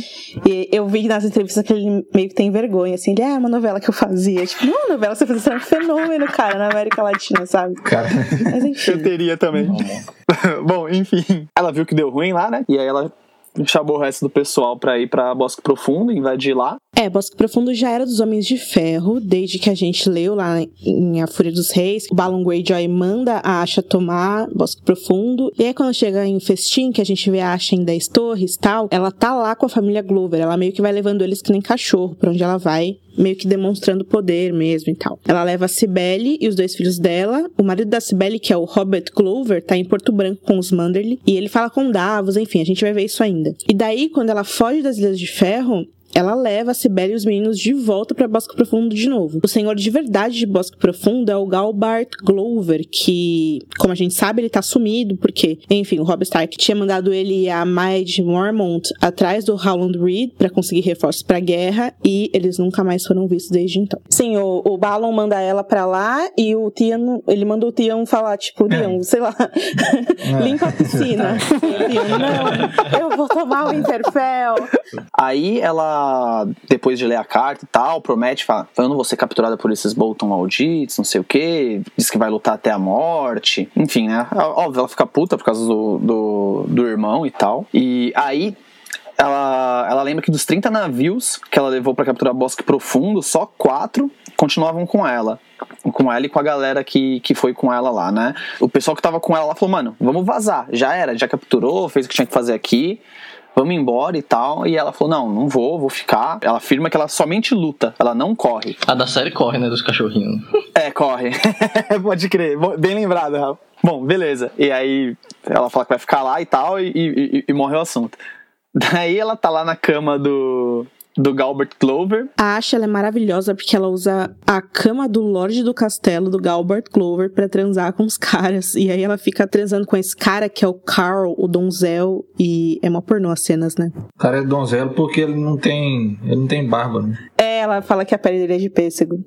Ela tava lá com, com ele na, na cama lá e tal, na cama do dono do castelo. Enfim, tava pensando sobre o, o, esse relacionamento que ela tava tendo com ele e tal, e já falando para ele que não podia se casar, porque ele era de baixo nascimento e tal, e ele todo apaixonado por ela, blá blá blá. É, ela desce pra tomar um ar, sei lá, e ela encontra o Christopher Botley, que é esse namorico de infância que ela tinha, que ela encontrou no capítulo dela lá, no festim. Ela fica olhando para ele, pensando que ele abandonou o novo rei das Ilhas de Ferro, né? Ele abandonou o Euron e foi atrás dela, tipo, ela fica pensando que o Christopher é brother de verdade. Ele foi um dos caras que gritou por ela na assembleia e tal. E aí ele fica falando para ela que eles têm que ir embora de lá, que eles poderiam viver como piratas, como comerciantes, sei lá, fala que ama ela. Daí ela beija ele até mas ela não sabe muito bem o que ela quer. E daí, durante o bem bom lá, o alarme é disparado, o pessoal fica sabendo que cinco homens do, do clã Flint das montanhas tentaram escalar os muros. Aí o, os homens da Asha derrotou os caras rapidinho e tal, e uns mataram quatro, ficou com um lá de, de, prisioneiro, e esse único sobrevivente afirma que eles estavam sozinhos. Não, a gente estava tentando salvar a Lady Glover, não sei o que, deu aquela desculpinha, blá blá blá. Mas aí a Asha chegou lá, fez um interrogatório um pouquinho mais. um pouquinho mais forte, vamos dizer assim. E aí ele confessou que eles estavam querendo abrir o portão para 3 mil homens que iam tomar Bosque Profundo de volta. Daí a Asha não tinha certeza quem que estava liderando essa galera, né? Inclusive, tipo, isso é um, um, é um negócio que fica meio, meio no ar, assim, nos livros, assim, acho uma, Pelo menos quando eu tava lendo, eu não tinha me ligado quem que era, só até o final do, do, do capítulo mesmo. É, a Asha não tem certeza de quem que tá liderando o, os caras que estão invadindo, né, esses 3 mil que ele tá dizendo que tá vai tomar de volta, e ela toma a decisão repentina de fugir pros navios dela esperando que os nortenhos não tenham queimado o, o, os navios que ela deixou encalhado lá para trás, né? Ela tá confiante, mas mesmo assim, ela envia metade da sua frota pro Mar do Dragão, caso ela seja atacada. Nessa hora, quando você lê da Mo, você fica torcendo. Ai, meu Deus, tomara que ela consiga, porque esses caras vão acabar com a vida dela se eles é, capturarem ela e tal. É engraçado, você torce é, pela é. viking louca, né? E ah, não, é porque ela é foda demais, mano. Ela é muito da hora. E daí, enquanto ela tá no, no caminho lá, né, de volta pros navios, ela percebe que ia ser perigoso acelerar os navios através das madeiras grossas durante a noite por causa que ia fazer muito barulho e tal, não queria chamar a atenção da galera. E também que ela não ia poder usar tocha ou nenhum tipo de luz pra não. Os caras não ver que ela tá fugindo, né? E daí ela decide descansar com os homens um pouco, esperar o nascer do sol para poder fugir mais rápido, né, e com segurança. Mas no meio lá os nortenhos chegam e, mano, rola uma batalha muito foda, muito treta. É maravilhosa, gente, porque é no escuro. E... Ninguém sabe o que tá acontecendo, tá ligado? Tipo, é muito doido. Isso aí, é, isso aí na verdade, deve ser útil pro Martin, porque ele fala que ele não sabe muito descrever batalha, mas realmente dá, o, dá pra gente imaginar como é que é a batalha no escuro, no meio da confusão. Não, você fica. Não, mas na verdade, essa é a primeira ba- descrição de Exatamente. batalha de fato que a Exatamente gente vê. É, é claro que tem a, ba- a batalha Aham. na muralha, né? No, na Tormenta de Espadas, mas essa aqui Isso. é show. Ele, tipo, tomou Aham. um tempo pra, isso pra eu tô fazer. falando, assim. É, ele- Apesar dele mesmo, eu acho que ele não deve ter se sentido tão confiante para descrever a batalha nos mínimos detalhes, mas mesmo esse recurso que ele conseguiu para facilitar, faci- ficou muito melhor, assim. Não, ficou, meu. Você ficava, você ficava preso lendo isso daí, tipo, tentando entender o que tava acontecendo, tentando entender quem que era. Porque eu tava toda hora É. lá, caraca, será que é o Ramsey será que é o Stannis? e o- os, os machados voando pra lá e pra cá e tal. Ah, a, a hora, a hora que, ela, que ela encosta de costa com o Carl, com o Carl lá, tipo, ficar um de costa por outro lutando, na hora que ela encosta também dá aquele, caraca, será que alguém, alguém catou ela, tá ligado? E aí fala que é ele. E, tipo, enfim, a treta é louca. Só que daí no final, no final, os caras acertam, acertam a cabeça dela com machado, não, não com, com corte, né? Com, sei lá, provavelmente com o tonzão lá, tipo, o, a mão, né? Do machado e tal. Ela vai fechando o olho e, e parece que ela, ela diz no livro, né? Tipo, imagina corações, corações em chamas, uma coisa assim, né? E aí que você percebe que é o Stannis. Mano, esse capítulo é muito bom, cara. É muito bom. Meu, e de ver uma mulher lutando, né? Tem o- a descrição aqui. O primeiro homem que chegou até Asha Greyjoy morreu aos pés da moça com o machado de arremesso dela entre os olhos. Gente, eu não consigo nem levantar um machado e ela conseguiu. É, é é muito legal. E aí tem uma- umas coisas meio Senhor dos Anéis, né? É, descrito assim: Língua Cruel, que é um dos caras. Esses nomes são maravilhosos, né? o Língua, Língua Cruel contava os nortenhos enquanto os matava, gritando quatro quando um caiu e cinco um segundo depois. Isso é muito. É, Legolas é, e Gimli. é, sabe? Talvez seja influência, porque o livro saiu um pouco depois, mais ou menos. Esse livro aí estava sendo escrito enquanto os filmes saíram do Senhor dos Anéis. É verdade. ah, é verdade. Verdade.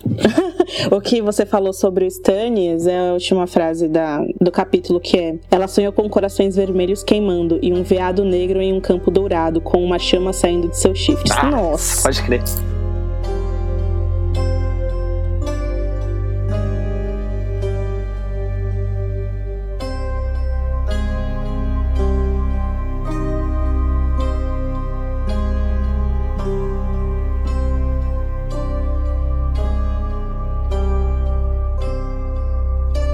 Próximo capítulo é o Brienne 5, do Festim dos Corvos. E nesse capítulo a gente vê a Brienne e o Hyle Hunt voltando do, pra Lagoa da Donzela, onde o Randall Tarly tá reinando, né? Não pode se falar assim, mas ele é o senhor lá no, no momento. A gente pode falar que ele está divando, né?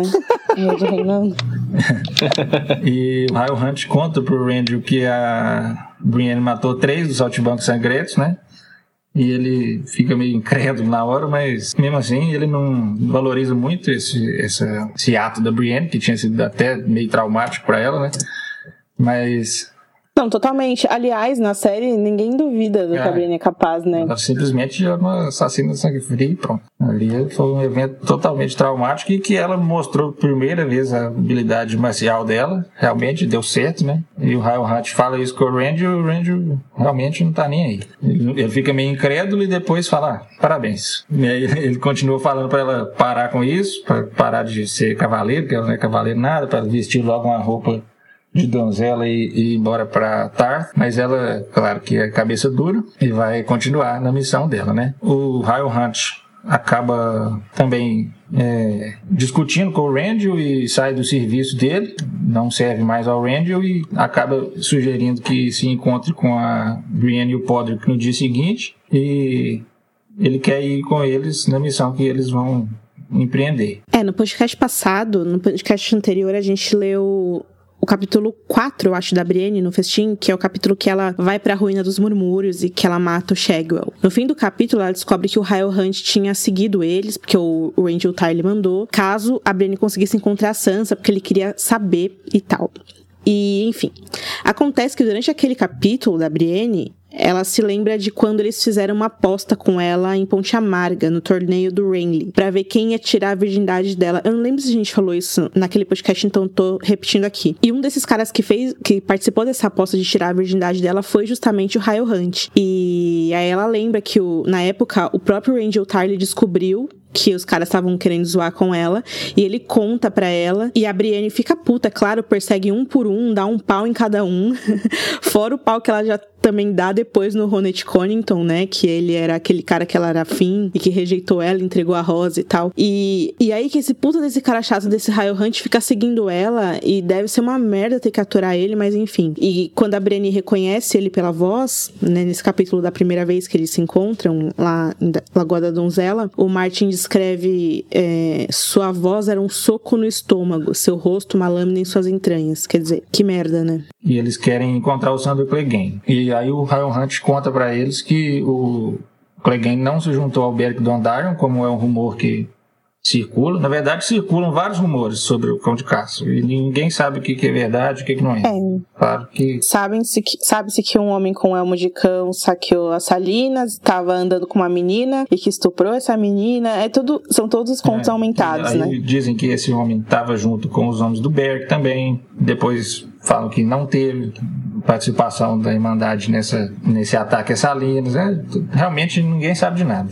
Mas tem algumas coisas que são verdade. Mas aí ele diz para Brienne que o cão não está junto com o Beric e que isso tinha sido um, um, um rumor criado pelo Tarly para que os camponeses das terras pluviais ficassem contra o Beric. Essa, esses rumores, eles, eles são sobre o cão de caça, mas eu, eu, sempre imaginei que algumas coisas ali fossem o cara que tá com o elmo do cão de caça. Não? Exato, mas esse ataque a Salinas é. é. é exatamente o Rod com o elmo do cão ninguém de caça. Sabe, é, na verdade. Sabe, pra eles é um cara, para eles é o cão de caça. O cara tá com, com o elmo e pronto.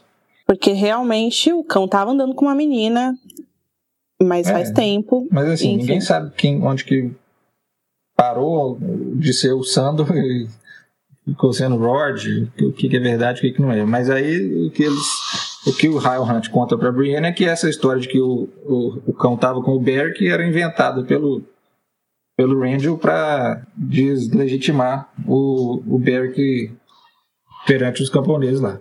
Mas aí ele diz que conhece também um septão lá das terras fluviais, que conhece a região muito bem e que pode acompanhar eles até Salinas. E a Brienne fala que não quer viajar com o Ryle Hunt, ele fala que já não está mais a serviço do Tarly, acaba indo junto, claro.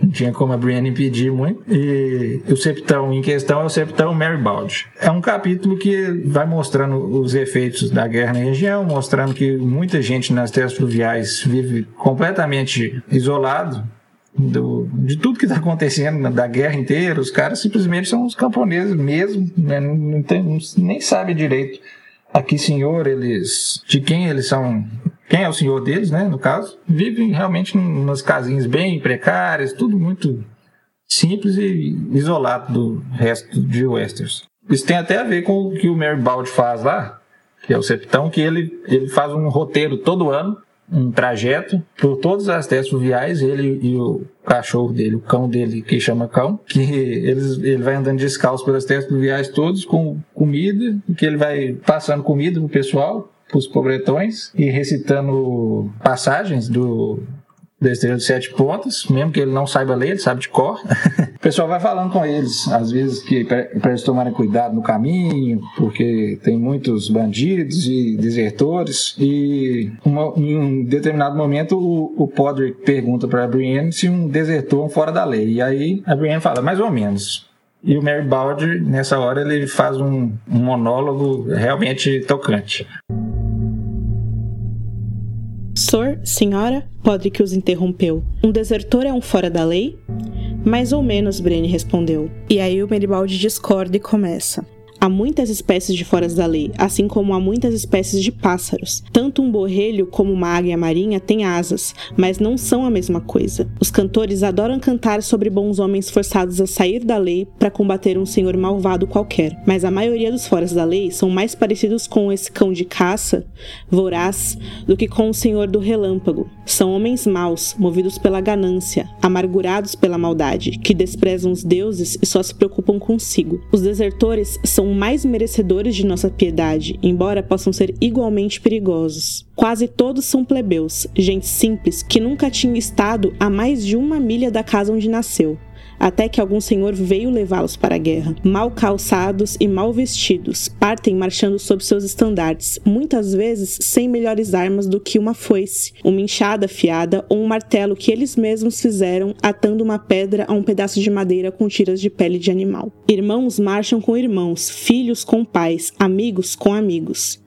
ouviram as canções e as histórias, e por isso vão-se embora de coração ansioso, sonhando com as maravilhas que verão, com as riquezas e as glórias que conquistarão. A guerra parece uma bela aventura, a melhor que a maioria deles alguma vez conhecerá. Então experimentam o sabor da batalha.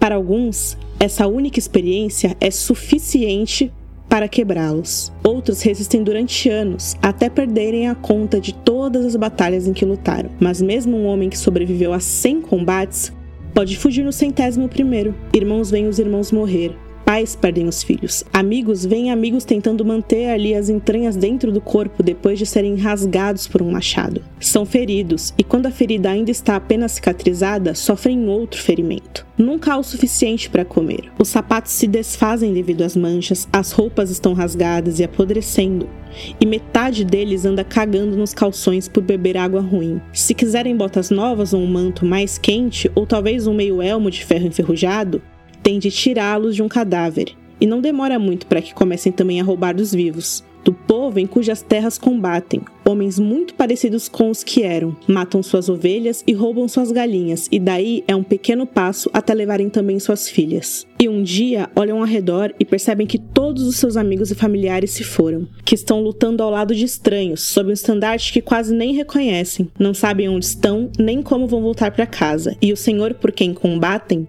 não sabe seus nomes, mas ali vem ele, gritando-lhes para se posicionarem, para fazerem uma fileira com as lanças, foices e enxadas afiadas, para aguentarem. E os cavaleiros caem sobre eles, homens sem rostos vestidos de aço, e o trovão de ferro de seu ataque parece encher o mundo. E o homem quebra. Vira-se e foge, ou rasteja para longe, depois por cima dos cadáveres.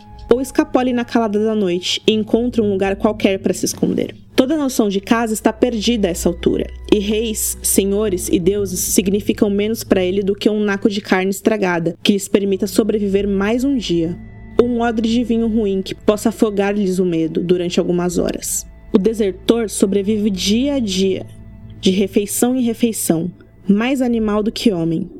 A senhora Brienne não erra. Em tempos como estes, o viajante deve ter atenção aos desertores e temê-los, mas também deve ter piedade por eles. E aí o Martin escreve assim: Quando Meribaldi terminou, um profundo silêncio caiu sobre o pequeno bando. Tem que se ter piedade dessas pessoas, porque elas realmente não escolheram esse destino para eles. Outra coisa que é citada nesse capítulo é que faz menção a uma, uma alcateia de lobos. que está aterrorizando as terras fluviais. Mary Bald fala que nunca viu uma, uma alcateia tão grande. É, ele fala que a maior alcateia que ele viu tinha tipo 12 lobos na vida dele. Mas essa alcateia são centenas. E que eles parecem demônios liderados por uma loba monstruosa e tal. Claro que fazendo referência a Nightmare. Depois eles acabam sugerindo que eles vão até a Ilha Quieta, que é um, um retiro né, de membros da fé. A Brienne, em determinado momento, pergunta para o Mary Bald depois dele falar tanto assim sobre os homens quebrados, quando é que ele tinha sido quando é que ele tinha lutado a primeira vez, porque ela percebe que ele também já tinha sido um homem quebrado. Ele fala que tinha sido na Guerra dos Reis de Nove Moedas. É, a Guerra dos Reis de Nove Moedas foi a última, o último movimento da rebelião Blackfire, foi a quinta revolução deles, e dessa vez eles foram extintos para sempre, né? O, o Barristan conseguiu dar o fim nisso, depois disso ele foi elevado à guarda real. É, esse capítulo define o livro, né?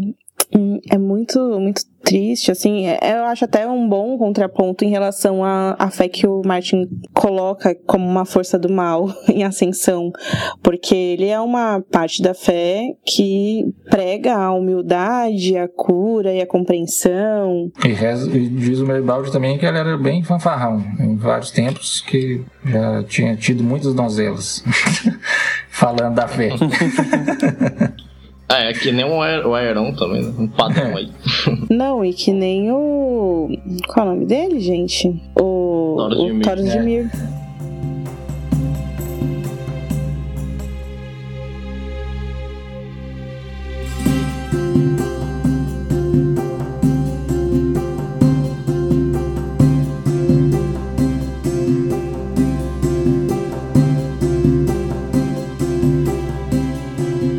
Terceiro capítulo do Sam no festim. O Sam, Gilly, o mestre Aemon acabaram de chegar em Bravos. O Aemon tá muito mal. Tem a cena que o Sam se lembra durante o capítulo deles entrarem em Bravos e aí o Titã recebe eles e tal. E aí ele dá aquele estrondo e aí acorda todo mundo. A Gilly chora, o bebê grita e o mestre Aemon acorda assustado e ele fala: Ovo, está escuro por que está tão escuro, né? Ele pergunta isso porque ele tá cego e ele não lembra que ele é o mestre Aemon, que tem 102 anos de idade. Ele ainda pergunta pelo ovo, né? Que nessa tradução da lei é, nem sei se eles arrumaram, mas enfim, é o Egg, né? E aí a gente vê no começo do capítulo eles estão nessa hospedaria em Bravos. O Sam tá enlouquecendo, sem saber o que fazer, porque o Darion abandonou eles para viver a vida nos bordéis da cidade. O Sam até fala, o John tinha a esperança de que as canções do Darion talvez persuadissem alguns jovens a vestir o negro, mas em vez disso ele cantava sobre beijos dourados, cabelos prateados, lábios vermelhos.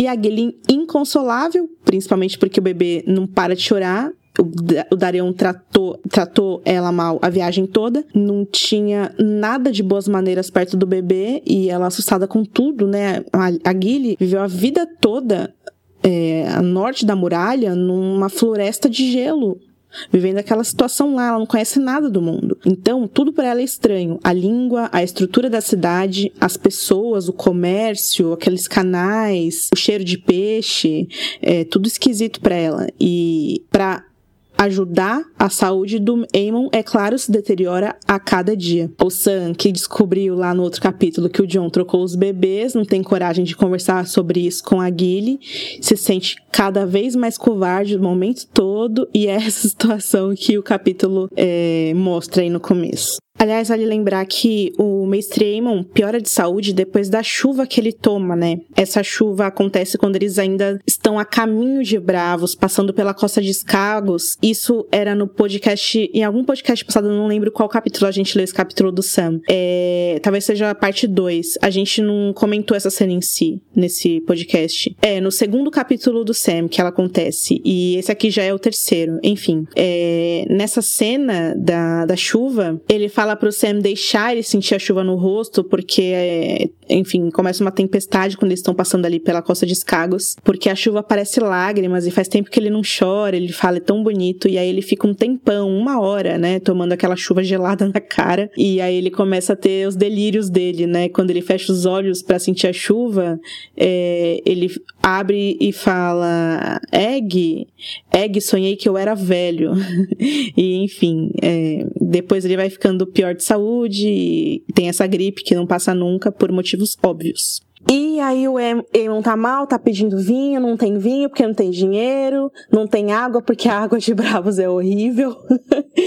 e tá toda essa situação aí o Sam resolve então sair lá e tentar ir para Bravos descobrir mais rumores sobre uns tais de dragões que ele ouviu o Dairon falar, porque o Dairon chegou e falou isso e o Aemon ficou louco com isso. Começa a pirar quando ele ouve de dragão e fica com medo da morte, medo do que vem depois começa a se perguntar, ai, por que os deuses me fizeram cego? Começa a tremer, e aí tem um diálogo muito interessante. O Aemon fala que os dragões eram a dor e a glória da casa dele. E aí o Sam fala, mas o último dragão morreu muito antes de você nascer. Como é que você se lembra deles? Por que, que isso te afeta tanto? E aí o Aemon fala, eu os vejo em meus sonhos, Sam. Eu vejo uma estrela vermelha sangrando no céu. Ainda me lembro do vermelho. Eu vejo suas sombras na neve. Ouço o estalar das asas de couro. Sinto seu bafo quente. Meus irmãos também sonharam com dragões, e os sonhos mataram todos eles. Sam, nós estremecemos à beira de profecias mal recordadas, de maravilhas e terrores que nenhum homem vivo hoje pode esperar ou compreender. Aí ele fala, ou não, ou então sou um homem velho, febril e moribundo. Não devia ter deixado a muralha. Lord Snow não podia saber, mas eu deveria tê-lo visto. O fogo consome, mas o frio preserva mas é tarde demais para correr de volta. O estranho espera a minha porta e não aceitará uma recusa. Ele começa a ficar com medo de morrer, porque é muito triste. Enfim, aí depois que o que o Aemon começa a pirar e com o dragão e tal, o Sam parte na mesma noite para encontrar o Dareon. Quando ele passeia pela cidade, ele lembra o quanto que ele desejava conhecer Bravos quando, ela, quando ele era criança e o quanto ele não via a hora de ir embora dali agora. Ele percebe que a cidade está lotada de gatos e aí ele tá andando e ele é abordado por dois espadachins chamados Terro e Orbelo. Eles vestem roupas espalhafatosas, coloridas. O Sam escreve que em Bravos os ricos usam roupas neutras, né? Branco, preto. Acho que branco não, mas preto, cores escuras. E os pobres usam roupas coloridas, que é bem diferente do que a gente vê em Westeros, né? Os pobres andando com aquelas roupas cor de terra e tal, e os ricos com carmesim, azul, né? E por o Sam estar tá usando o negro da patrulha, é, eles começam a achar que o Sam é rico e começam a sediar ele. O Sam também tá usando usando a espada dele, então eles tentam roubar ali o Sam. E aí do nada surge uma criança que o Sam descreve como uma criatura pequena, magricela, que fedia peixe, mal vestida, cabelos sujos, desregulados. Desregulados. que é um Ela surge. Desregulado. é, porque o Yoren cortou o cabelo dela, né? Então tá aquela coisa assim, maravilhosa. a palavra especificamente é engraçada.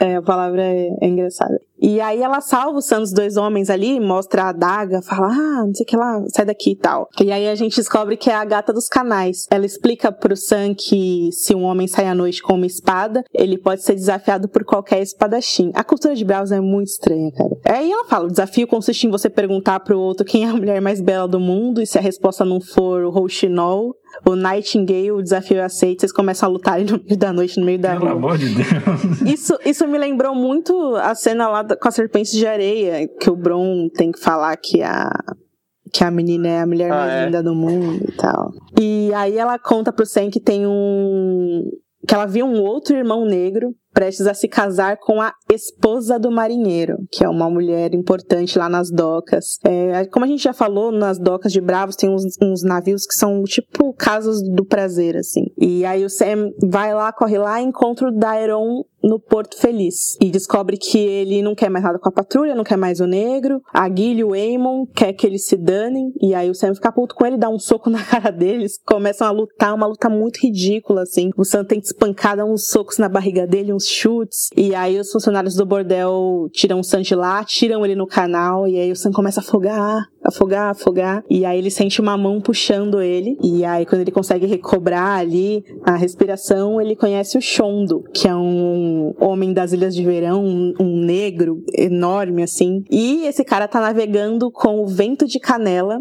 e ele fala pro Sam que sabe sobre esses dragões que ele tem procurado. É...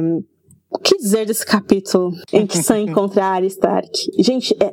nossa, a, a, gente vê a Arya falando umas coisas do tipo: esse cara é um cu de camelo. no original não é nem cu, né? é, Camel Cants. E antes da gente citar esse negócio da área, que eu acho que todo mundo deu um grito quando leu isso, porque nas Crônicas de Gelo e Fogo, diferente da série, ninguém nunca se encontra, não. É, é, é verdade. É Mas antes de a gente falar isso, além do cu de camelo, um negócio que me chamou muita atenção é essa maneira com que os, os bravosianos lidam com clientes e dinheiro, assim, é muito estranho, cara. O cara basicamente roubou o Sam. O Sam pagou, ele falou: você não vai? Então tá, não vou devolver seu dinheiro. Você comprou, você não vai, então tchau. Tomou a manta. É, é muito cruel isso aí. É bizarro, é bizarro que ele é sempre passado pra, pra trás, tipo, sendo, é, teoricamente, o, o, o mais inteligente, né? Ele é o mais bundão, mas o mais inteligente, tá ligado? Ele é sempre passado pra trás, coitado. É porque a inteligência dele é diferente, né? É. Não tem a malícia é. dos caras. Exatamente. Exato. Esse lance do Rochinol me lembrou o carinha do The Witcher 3 lá. Ele chega. O The Witcher 3 é um jogo, né? Como faz. E aí tem um carinha que chega pra gente e pergunta quem é a mulher bonita do mundo. E se a gente não responder o que ele quer, ele luta com a gente. É, isso completamente inspirado, então, Nossa, pode crer, cara. Isso acontece direto, assim randomicamente, assim, ao longo do jogo. Ai, gente, eu- é, é muito foda isso, porque você encontra a área e você fala, finalmente alguma coisa vai acontecer. Mas no fundo você sabe que nada vai acontecer, porque É, eles estão muito. fanservice barato mesmo. E Vai lembrar que o Sam é o, o cara que encontra os irmãos do John, né? Ele encontra o, É. o Bran e agora encontrou a área. Ele é um imã de Stark. Exato. E é legal porque ele, é, enfim, né? Ele lembra a área que tem um irmão lá esperando por ela ou não, enfim. E aí a área tá em outra, né? Ela é a gata dos canais e ela, tipo, tá em outra. Como é que ele ia saber que ela é a área nunca, né? Impossível. É, tá toda familiarizada com a cultura de Bravos, já sabe Realmente incorporou o personagem dela mesmo. Aham. Ele pergunta quem você é? Ela, ninguém. Muito bom. Todos esses diálogos que ele tem com. que o Sam tem com o Aemon é, é muito foda, né, meu? Você tava lendo a- agora aí, tipo, Ana, deu até aquela, aquela arrepiada, sabe? Tipo, E a passagem ali do, do fogo consome e o frio preserve. Nossa, é incrível isso. né? Será que ele tava falando dele mesmo? Isso aí foi. Eu, eu andei pesquisando assim.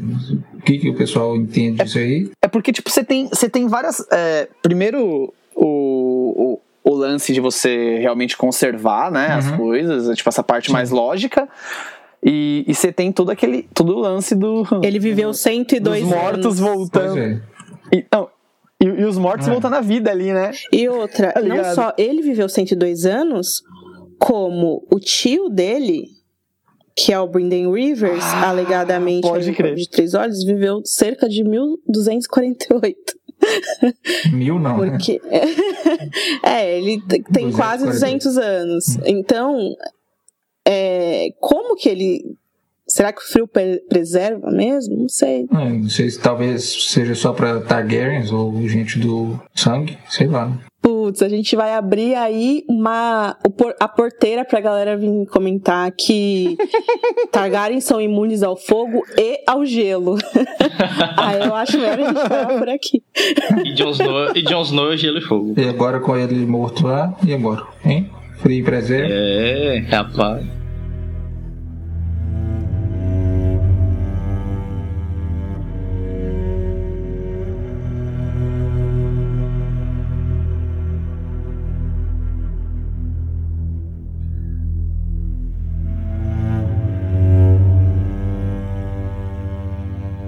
Vamos lá, esse próximo capítulo é o terceiro do Jaime no Peixinho dos Corvos. Nossa, mas tem o- todos os capítulos do Jaime, ele é muito xingado pela Cersei, gente. Pelo amor de Deus. É, cara, tá bizarro isso. Logo no começo desse capítulo, eles estão discutindo. Daí o Jaime fala assim pra ela: é, Loras não olha para suas tetas como o Sir Osmond Carol Black. Daí ela vai lá e dá um tapa na cara dele.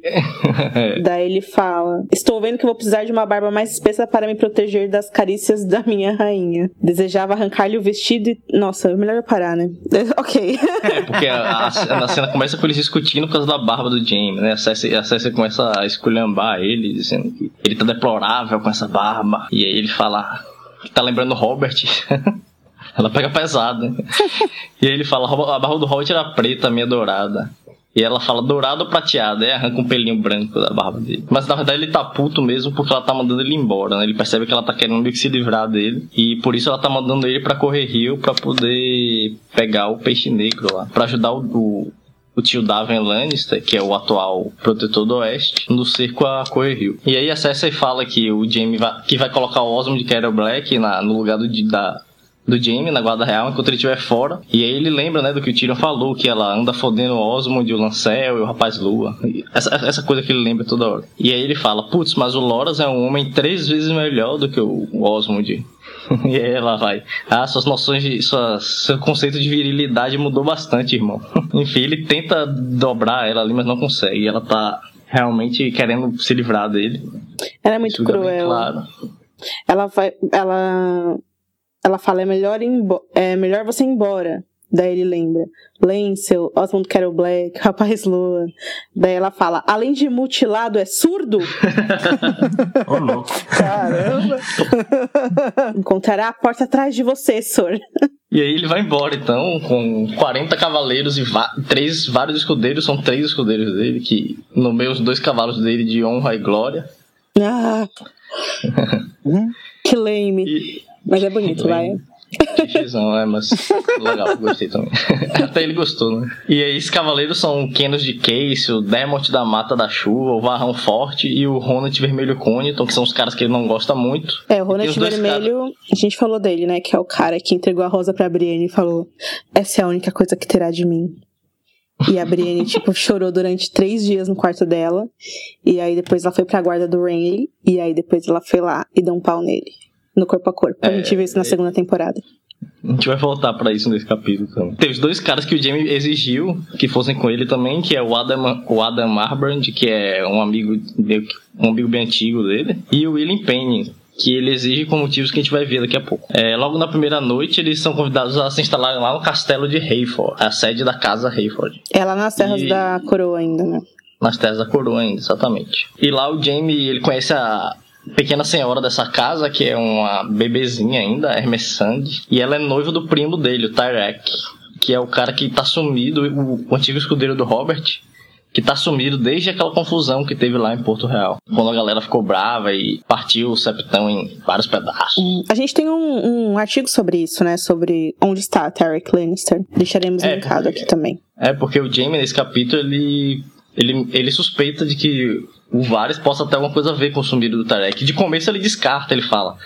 Ah, o Tarek provavelmente tá morto. É... E aí o- a- os pobres lá descobriram que mataram o Lannister e jogaram o corpo no rio. Devem ter escondido, porque ninguém nunca achou o Tarek, nem morto nem vivo. E aí depois no quarto o Jamie pensa, putz, é, vai que o Varys teve alguma coisa a ver, porque ele não tava na, na ocasião, né? E ele sabe de tudo. Então é meio que impossível que ele não soubesse que ia rolar essa treta com os E o Adam fala que também não, não tinha conseguido achar, né? Que tinha procurado e não tinha achado, porque ele era o comandante da guarda da cidade, né? E isso. Aí faz o já me desconfiar ainda mais que tem alguma coisa muito estranha mesmo. É, o, o- o que a gente precisa entender é que o cara sumiu e o Varys, aquele dia lá, ele não deu nem tchau pra Marcelo, não foi nem lá, entendeu? E aí rolou toda aquela treta lá, a Lori ficou grávida, enfim, tem alguma coisa errada. E essa menção, essa menção agora a esse assunto durante um povo individual do Jaime, que não tem nada a ver com isso, né? É, Ou verdade. seja, né, o Tyrell Lannister, é bem claro, ele é o, da, o Dario Naharis ou o Jaqen Rhaegar, né? ou o Rhaegar ou o Mance Rhaegar. Ou a Septa Lemore. Ok, chega. Ou a Shara Dane. é o filho da Septão. A Chara- a Charadene é uma boa também. Ele é o Azor Ahai renascido, né, gente? Isso tá bem claro. Não é, pô. Tá bem claro. Ele é o rei da noite. Bom, enfim. Na mesma noite, o Jamie, ele, a, a gente fica sabendo porque que ele decidiu que o Willie Penny fosse com ele. Ele até narra, antes disso, ele até narra o dia que ele foi chamar o Willie Penny pra essa missão nas Terras do Rio. Fala que o- é um cara que só tinha interesse em matar mesmo, que ele vivia em condições precárias lá, no, lá nas masmorras de- da Fortaleza Vermelha. E aí, nessa parte, a gente descobre que ele queria que o William Penny treinasse ele, né, com a mão da espada, a- que a mão da espada dele foi arrancada, e aí ele queria alguém que treinasse com ele e que não zombasse dele, né, no caso, um cara mudo é, seria perfeito. Aí no dia seguinte é engraçado, porque ele aparece cheio de machucados, né, de manchas assim no corpo, e aí todo mundo fica ponderando, né, sabe, querendo saber o que aconteceu. Ele fala, ah, são mordidas de amor. E aí, querendo dizer que ele tava com alguma guria lá no castelo. E aí, depois o Martin fala, é, na, na- noite seguinte, ele. E, todas as noites, Jamie encontrava algum lugar recatado para arranjar mais mordidas de amor, com ele Penny. Bom, e depois disso eles continuam a viagem e ainda nas terras do Coroa eles acabam chegando a um lugar chamado Berrante da Porca. E lá eles encontram o Sir Roger Hogg, que é um cavaleiro com terras, né, que tá defendendo uma torre lá precária que ele possui. E esse cara ele fala sobre os lobos que já foram mencionados lá no capítulo da Brienne, o bando de lobos demoníacos que anda roubando ovelhas e Tocando terror. fazendo uma bagunça, tocando terror lá. E menciona também não só os lobos, como também os leões, que são os caras que serviram ao, ao Montanha, que acabaram com a vida dele, assim. Chegaram lá tocando terror, quase queimaram ele e a torre dele, que foi, foram, um- foram homens liderados pelo Amory Lodge, no caso. E aí ele cobra do Jaime, né? Porque afinal eram, eram homens que estavam servindo aos Lannisters na época da guerra e que chegaram lá sem querer saber quem ele era e chegaram queimando, ameaçando o cara. E aí ele fala, pô, agora eu tô ensinado pra comer e os, os seus homens contribuíram para isso, né? O que é que eu faço? Aí o Jimmy fala, plante e se vira aí, mano, e vai embora. e aí ele vai pra Harrenhal, que é uma das missões da, que a Cersei deu para ele, além de ajudar em Correr Rio, é libertar o Willis Manderley, que é um, dos, um, um prisioneiro importante que estava ainda que estava ainda sob custódia dos homens do Montanha que estavam em Harrenhal. E aí ele vai lá, liberta os caras, deixa o Sir Boniface e os Boniface que era o, o, grande amor da da Raela, Raela Targaryen quando jovens. Ele não não ia poder ficar junto com ela, né? Claro, aí se juntou aos na fé. Não, ele é um cara super Bolsonaro, assim, tipo, ele conversando com o Jamie lá, ele fala: E se eu encontrar esse tal desse Beric do Darion e o Taurus de Mil, o feiticeiro dele? Aí o Jamie fala: Ah, se você encontrar o Beric do Darion, você mata ele. Com o Taurus você pode fazer o que você quiser. É, beijo ou mate Ele fala: eu não, eu não tenho nenhuma intenção de beijar o homem. cara, totalmente tipo, sem humor, né? Total, é, totalmente sem humor. O Bonifer Hest, ou Bonifero Bom, ele é esse cavaleiro que na juventude ele era um dos melhores, tal, e daí ele se apaixonou pela Raela, a mãe da Dani. E, enfim, ele nomeou ela em um torneio a rainha do amor e da beleza dele, deu o favor dele para ela. Mas aí que é óbvio que a gente sabe que a Raela se casou com o irmão, o Aeres, e aí, chateado, o Bonifer se voltou pra fé e ele lidera esse bando aí de cavaleiros que são religiosos e eles são conhecidos como a Santa Centena. São 100 caras e hoje não são mais 100, acho que são 86, né, porque eles morreram. Parte deles morreu e eles lutaram com o Stannis na Água Negra. Daí o Stannis perdeu, eles se ajoelharam pro Joffrey e eles estavam por aí e o Jaime deixa eles ali como. deixa o Rast, né? Deixa o Bonifer Rast como castelão de Harrenhal, tomando conta e botando ordem na bagunça que tá lá, nas terras fluviais, enquanto o Mindinho não volta para tomar o castelo. É, só que. Só que o Mindinho não tá nem aí, né? ele tá tranquilão só de ter o título. E aí, antes de ir embora, o Jamie ele passa no, na, na arena, onde ele e Brand enfrentaram o urso, e quem tá lá é o Ronald Connington. Aí o Ronald Connington fala com o Jamie, pô, é verdade que rolou lance com a Brienne peladona lutando com o urso. É, o Jimmy não. Ela tava vestida com vestido rosa. Os caras queriam zombar dela. E aí ele fala, pô, é. Tipo, se a Brienne tivesse nua, era capaz do urso nem ter, nem ter atacado. De tão, de tão, assustado que ele ia ficar, uma porra dessa. Eles falam umas paradas bizarras da Brienne. Ele fala de quando ele foi à Tarte, encontrou a Brienne, a Brienne e fala que ela era uma porca vestida de seda. Conta a história da Rosa, que a Ana falou. E ou falar umas coisas bizarras, tipo, o urso era mais peludo do que essa aberração. E aí o Jamie vai ficando com raiva e dá um soco com a mão dourada, mete na cara do maluco. E aí fala que, pô, fala direito dela, ela é uma senhora de elevado nascimento. Se for se referir a ela, chame-a pelo nome, chame a Brienne. E aí o Conington, lá emputecido no chão, cospe sangue e fala: Brienne, se agrada ao senhor. Brienne é a bela. E aí acaba o capítulo. Então, eu tava descrevendo lá o negócio da Cersei e eu não terminei, porque começou a ficar meio pornô, mas na verdade não é nem tanto. Mostra que ele deseja ela ainda, né? Ele fala, desejava arrancar-lhe o vestido e transformar-lhe os golpes em beijos. Já o fizera antes, na época que tinha duas mãos. É, ele é mal amarradão nela. Capítulo de humanização do Jameson realmente. Fica difícil de não simpatizar com o cara, né? É porque o Martin é. é muito bizarro, é cruel com o leitor, porque no começo ele zoa né, todo mundo e mostra que ainda sente pela irmã e ao mesmo tempo ele fica julgando ela porque ela dormiu contra os homens. E no fim do capítulo ele defende a melhor amiga dele, né? Uhum. A BFF é, é, dele de uma maneira muito legal, enfim. E é no mesmo capítulo que o cara tá lá, tipo, passando fome e ele fala plante, se vira, né? É. ele faz paradas ainda não Totalmente pragmático, mas ao mesmo tempo faz capaz de algumas coisas que ele supostamente não varia, né? pela fama que precede.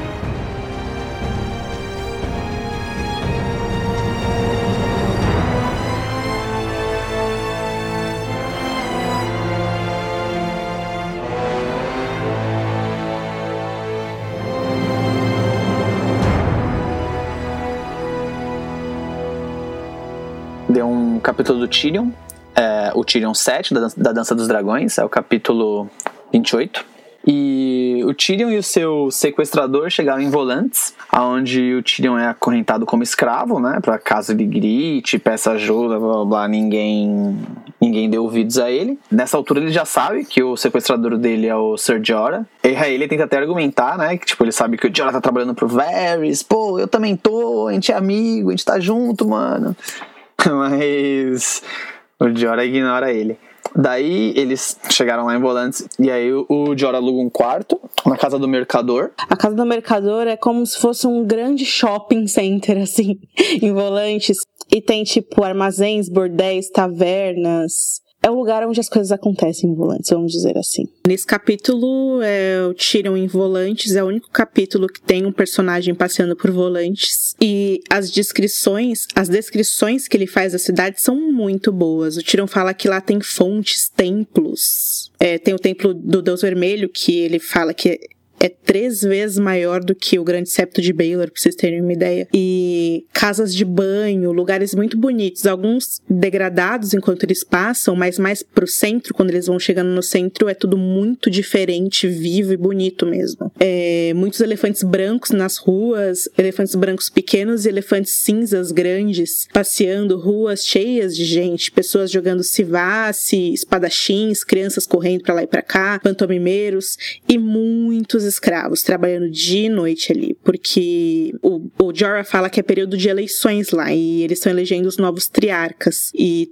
daí tem dois partidos lá, tipo democratas e republicanos, no caso deles são os elefantes e os tigres. Os elefantes são mercadores e banqueiros e os tigres são aristocratas e guerreiros. E você só pode ser um triarca eleito para ser um triarca se você for descendente de Valíria, tal, é a maior treta. E aí, daí eles passam pela grande ponte, é, que a gente também já viu na série, mas a ponte dos livros ela é muito maior. A ponte dos livros ela é muito maior, ela é feita de, de uma pedra negra, é um material que veio dos vulcões de Valíria, da série é branca, né? E aí tem essa casa do mercador que tem lá e nas ruas assim tem mãos de escravos penduradas, né, cortadas que quando você rouba alguma coisa, o seu mestre corta sua mão e pendura lá. E aí o Tirão também vê escravos com tatuagens nos rostos e tal. As escravas prostitutas têm tatuagens de lágrima, né, embaixo dos olhos. É, os pastores do Deus Vermelho têm uma chama na bochecha, sei lá. Quem trabalha nos estábulos tem um cavalo. É, o Jorah tá lá com Tyrion porque ele tá atrás de alguém que vai colocar eles em um barco para ir embora encontrar Daenerys. E eles estão procurando lá essa pessoa, que a gente vai descobrir que é a viúva do Cais. Daí quando o, o Jorah aluga esse quarto, ele prende o Tyrion na parede. Tal. É, o Tyrion vira uma E- espécie de cachorro. Ele prende o Tyrion pelo pescoço, pelos pulsos. E aí, à noite, pro Tyrion não fugir, ele fala pros caras lá prenderem ele na parede. Aí eles vão lá e ro- roscam, né? Rosqueiam o Tyrion lá e o Tyrion fica lá. No dia seguinte, eles escutam que a Companhia Dourada tá se dirigindo pro oeste. E aí ele já tava ligado, né, que tinha sido contratada pelo Aegon e pelo John Connington. Só que aí, como tá indo pro oeste, falou: hum, deu ruim, hein? Acho que eu não vou ser resgatado.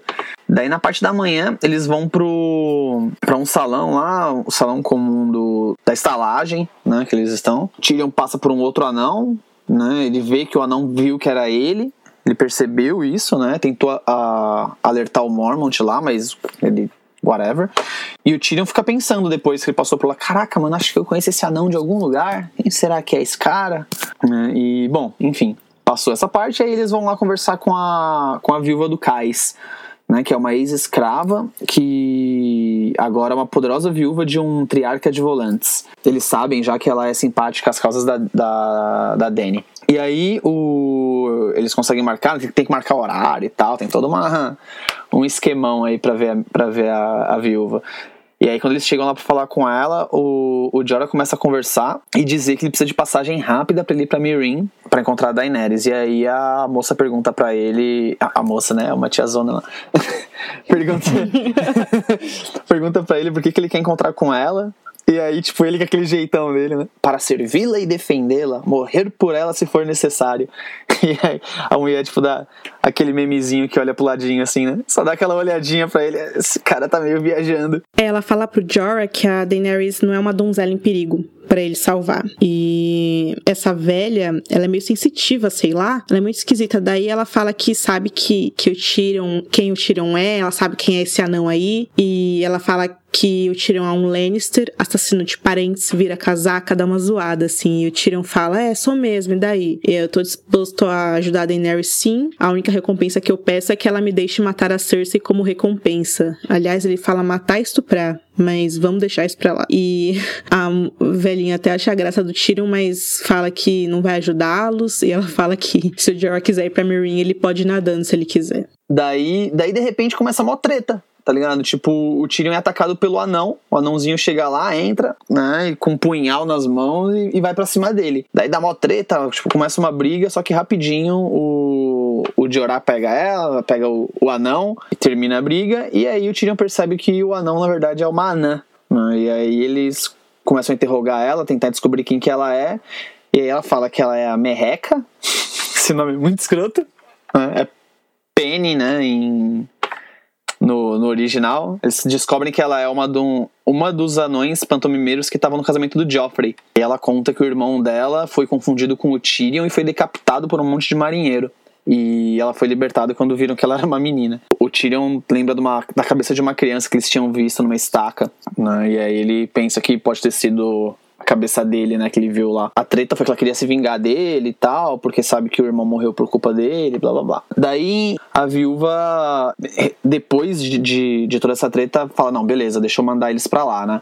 E aí ela, a partir daí, instrui o Tyrion a tomar um navio de pesca Selaesori, Selaesori Kohan, sei lá, né, se é assim que se pronuncia, uh, que é uma galera de comércio que tá partindo pra Karth, né, tá partindo pra Karth, a caminho de Nova Giz, e daí fala para eles irem nesse navio, né? Diz que o sacerdote vermelho Benerro predisse que esse navio não ia conseguir chegar no destino, pois ele viu isso nas chamas, e ela então entrega uma mensagem para eles levarem para Daenerys, lá dos escravos da, da velha Volantes, que ela fala: "Diga que estamos esperando e diga para ela vir logo". Nossa, me arrepiou nessa parte. É, essa parte é, essa parte é meio foda que tipo ela, a, a, a viúva ela não, não dá muito ouvido, né, ao ao Jorah e tal. E aí, na hora que dá a treta, ela vê que é o Tyrion que tá lá.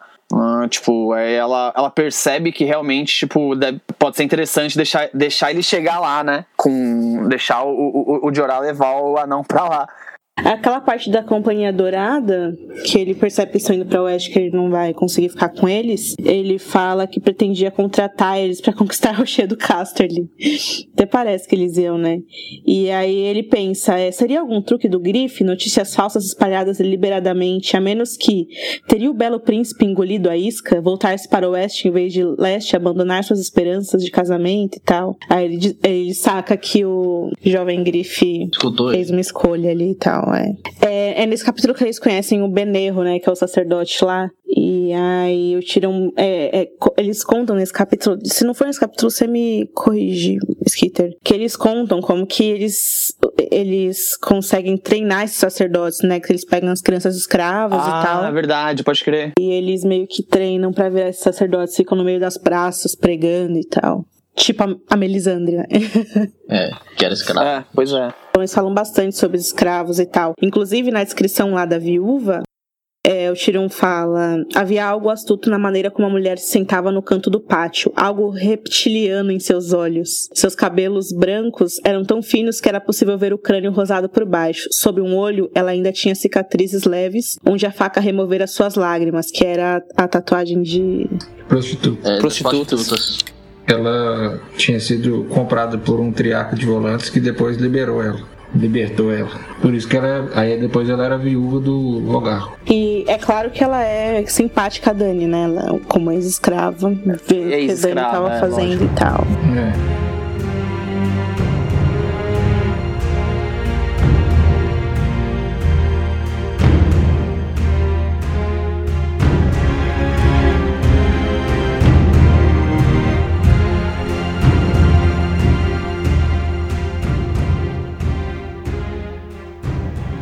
próximo capítulo é o John 6 da dança, capítulo 29. E nele o John envia o Alistair Thorne e o Dywin e um outro homem da patrulha para patrulhar além da muralha. E o Thorne percebe ou desconfia que o John está enviando ele para morrer, né? Claro, porque é uma missão perigosíssima. E, mas que ele, ele fala que não vai fazer igual o Janus Lynch e recusar. Não porque ele não vai dar esse prazer pro John de cortar a cabeça dele, não. E fala ainda que pro, pro John tomar cuidado, que se ele morrer lá, ele, ele pode voltar como um, um, um white, um zumbi, e que os zumbis lembram. Como os, os, os zumbis do primeiro livro foram direto no, no Mormont, né? O John pensa assim, não, mas eu sinceramente, ele não fala isso com, com o Thorne, mas ele pensa que quer que ele realmente volte porque ele, ele pensa nele como um irmão na patrulha e ele pensa assim, ah, ninguém falou que tem que gostar dos meus irmãos. Ele reflete pra ele mesmo. Ai, mas se você for pensar, isso é tão lame, né, o, o é. Eu fiquei percebendo quando a gente tava criando essas pautas aqui, todas as pessoas em situação de poder a gente zoa, menos o John. É. Isso começou a me irritar, assim. Cara, tipo, assim, imaculado no, é. No, no, nas ações, né? O Thorne tá zoando com a cara dele, dele. Tomara que você volte. Uhum. Pois eu te amo. Só volta de falar isso, sabe? Você não falou com o cara, né? Mas pensou. Parece que o cara não vai pensar. Tomara que esse cara morra, meu. Pois é. Encheu o saco. Pois é. Aí... É isso que o Bini pensa quando vocês falam em Dragão de Rio. que isso, rapaz. brincadeira, brincadeira. Não, não. Aí as pessoas voltam como zumbis pra me atormentar. Aí... Aí, aí o, ele também enviou outros grupos de patrulha, não só esse do, do Dion e do Thorne, ele enviou um outro, uns, uns outros patrulhas também, com o Boer negro, Jack Boer negro, e com o Cad branco. Depois que o John envia esse pessoal, essas patrulhas ele desce da muralha com o Ed e ele percebe que ele está recebendo muitas mensagens do Cotter Pike e do Dennis Mellister, dos outros castelos, de que eles precisam de mais homens. Todas, todas as vezes eles enviam corvos falando, pedindo mais homens para ele. Aí ele reflete, ele pensa assim: onde é que eu vou arrumar mais homens para esses caras? Né? Não, não tem onde arrumar mais homens. E ele fala até que chegou a enviar alguns selvagens da, que estavam na Vila Topeira para os pro Cotter Park e pro, pro Dennis Master, e eles falam, mas eu queria gente treinada e confiável, né? 10 selvagens aqui, não. Enquanto ele vai refletindo, ele passa ali pelo pátio de treinamento e vê o Emmett de Ferro, que agora é o treinador, no lugar do Thor, treinando com alguns recrutos novos, e aí ele pede para ele escolher os três melhores homens dele para ele treinar, né? A espada. Ele fica com vontade de, de brincar de espada. e muito tempo que ele não treinava. Aí ele escolhe, fala, escolhe os seus três melhores. Aí os, os caras falam, quem vai primeiro? Ele, não, pode vir uns três de uma vez. Aí os caras vão, ele consegue vencer os três e o camisa de chocalho está num canto observando esse treinamento aí e fala, então vamos ver se você consegue lutar contra alguém do seu tamanho, alguma coisa assim. É. E aí o John tá com uma espada de uma mão só e com escudo e o camisa de chocalho tá com uma espada de duas mãos enorme e mesmo assim o camisa de chocalho tá uh, desferindo golpes bastante mais rápidos que os do John, assim, cansando. Ele, o John achava que o camisa de chocalho ia cansar porque tá com uma espada muito mais pesada, né? Mas não, ele continua, na verdade, é, até mais rápido muitas vezes do que o John. E aí eles acabam soltando as espadas e o escudo. O, o camisa de chocalho estraçalha o escudo do John e eles acabam rolando no chão ali. Depois do John tomar um pau, o chocalho fica por cima na luta no chão. E o John estranha, assim, que que o Chocalho tem lutado tão bem. Os caras acham que o Chocalho ameaçou ele, mas ele fala: não, vamos seguir. Nesse momento, chega um, o Clydas, que é aquele assistente, que era assistente do Eamon, chega com uma mensagem pro John, uma carta, cuja descrição parece com aquela do capítulo anterior da Asha, pelo selo, né, rosa e tudo mais. E essa carta fala que a meia irmã do John, a Arya, vai casar-se com o Ramsay Bolton. Ele meio que toma um baque nessa hora, na hora que ele lê isso. Aí os, o Emmett pergunta para ele: A sua irmã? Ele: Não, não tem irmã. Vocês são meus únicos irmãos. Aí você corta pra área com os cabelos todos desgrenhados lá é, bravos. Cabelos desregulados. A área não tá nem sabendo que estão falando dela. e aí ele fica todo é, emocionado, né? Lembrando da área e tudo mais. E fica pensando nessa situação, que ela vai se casar com, com o Ramsey, e fala, meu Deus do céu. Mas sabe o que é legal a gente citar aqui? É hum. das primeiras versões da Guerra dos Tronos que o Martin pretendia que o Jon e a Arya tivessem um romance e tal. Esse é o objeto de disputa entre o Jon Snow e o Tyrion. e o Tyrion. Exato. What the fuck? É, você vê que a relação deles ainda prevaleceu um pouco desse carinho, assim. É. É, o carinho e, e o, a relação entre o Jon e o Tyrion, na verdade, virou. É. Outra, né? é. Os caras ficaram grandes amigões em cinco dias. Enfim, depois dessa reflexão sobre a área dele aí, ele continua o caminho dele lá em Castelo Negro e encontra com alguém que, à primeira vista, ele acha que é a Ygritte. Ele falou, o que é isso, né? E na verdade era a Melisandre. A Melisandre fala com ele que percebe que ele está preocupado com a situação da, da irmã dele e tudo mais. Ele, ela fala que é para ele ficar tranquilo, que ela já previu nas chamas que a irmã dele vai fugir do casamento e vai ir até Castelo Negro num cavalo moribundo. E que também três dos patrulheiros que ele enviou, além da muralha, vão voltar sem os olhos. Nessa hora também é engraçado que ela é mais curioso do que engraçado, né? Muito coisa de rir, não.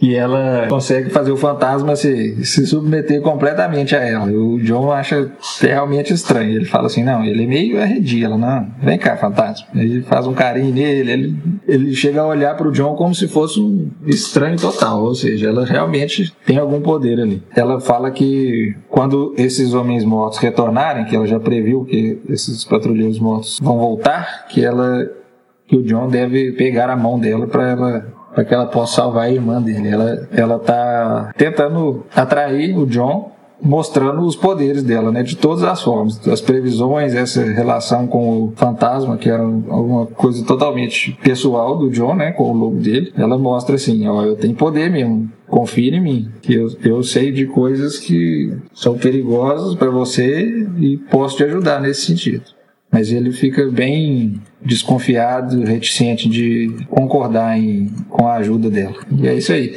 É interessante que assim, ele isso aí mostra coisa que a gente não viu, como é que foi a como é que a Melisandre chegou a é, fazer com que o Stannis aceitasse ela no meio dele, assim, ele que é tão desconfiado, né? Provavelmente foi como uma demonstração de poder desse tipo, porque assim é coisa mágica mesmo que está acontecendo ali coisa totalmente que outra pessoa não faria, no caso dessa situação do fantasma ou essas, essas previsões ela só fez agora, né? ainda não, não foram comprovadas, mas assim, provavelmente foi a mesma coisa que foi feito com Stannis. Ele foi convencido de que ele que já era cético desde que os pais dele tinham morrido, que mágica existia, mas o Joe, pelo contrário, ele não está muito é, à vontade em, em aceitar ela como aliada. Não. É que o Stannis também tinha um lado que meio carente, assim, de que nunca foi reconhecido por ninguém, pelo, irmão, pelo irmão que desdenhava dele, né? E aí chega uma mulher bonitona dizendo que ele é o salvador. É, e... assim, ela, ela mostra a mágica dela. E ainda, isso. depois de mostrar a mágica, ela fala que ele é o herói profetizado, isso aí realmente muda de figura, né? Ali a, a Melisandre com o John só falou assim, que só tentou mostrar que ela tinha poder. É, porque ele o John é mais convencido John... disso, não. O John não tem grandes ambições, assim, então ele é, é um cara mais difícil de. É, mas eu vou ser bem sincero que quando eu li a Melisandre falando dessas coisas, eu acreditei nela. Claro, mas assim, muito dali é coisa realmente, ela tem poder, realmente. É isso que é a questão. Mas é assim, quando ela fala assim, ah, sua irmã vai chegar aqui em um cavalo uhum. e tal, a gente pensa, a gente sabe que a área não está em Winterfell. Então, quem é. vai chegar num cavalo? A Sansa? Ou a Arya? né? Eu pensei na Jenny que, que ela tá... né? ou, ou na Asha. É, é, é porque a, a, gente também pensa que, tipo, talvez ela também não saiba, né, que é a irmã dele mesmo. Mas assim, a, a gente é, é, a gente sabe o que aconteceu, mas assim, nesse momento do capítulo, você não sabe ainda o que aconteceu com a gente. Sim, não sim. aconteceu o casamento ainda. Você fica pensando, quem, quem é a irmã do John? Porque é claro que ela tá vendo um negócio que tá deturpado ainda. E eu acreditei que a Sansa ou a Arya fosse chegar ainda nesse livro na muralha, entendeu? E não Ou seja, o poder da Melisandre transcende até a folha do livro. Olha aí, ó. Ela é realmente. A mágica dela é realmente sedutora.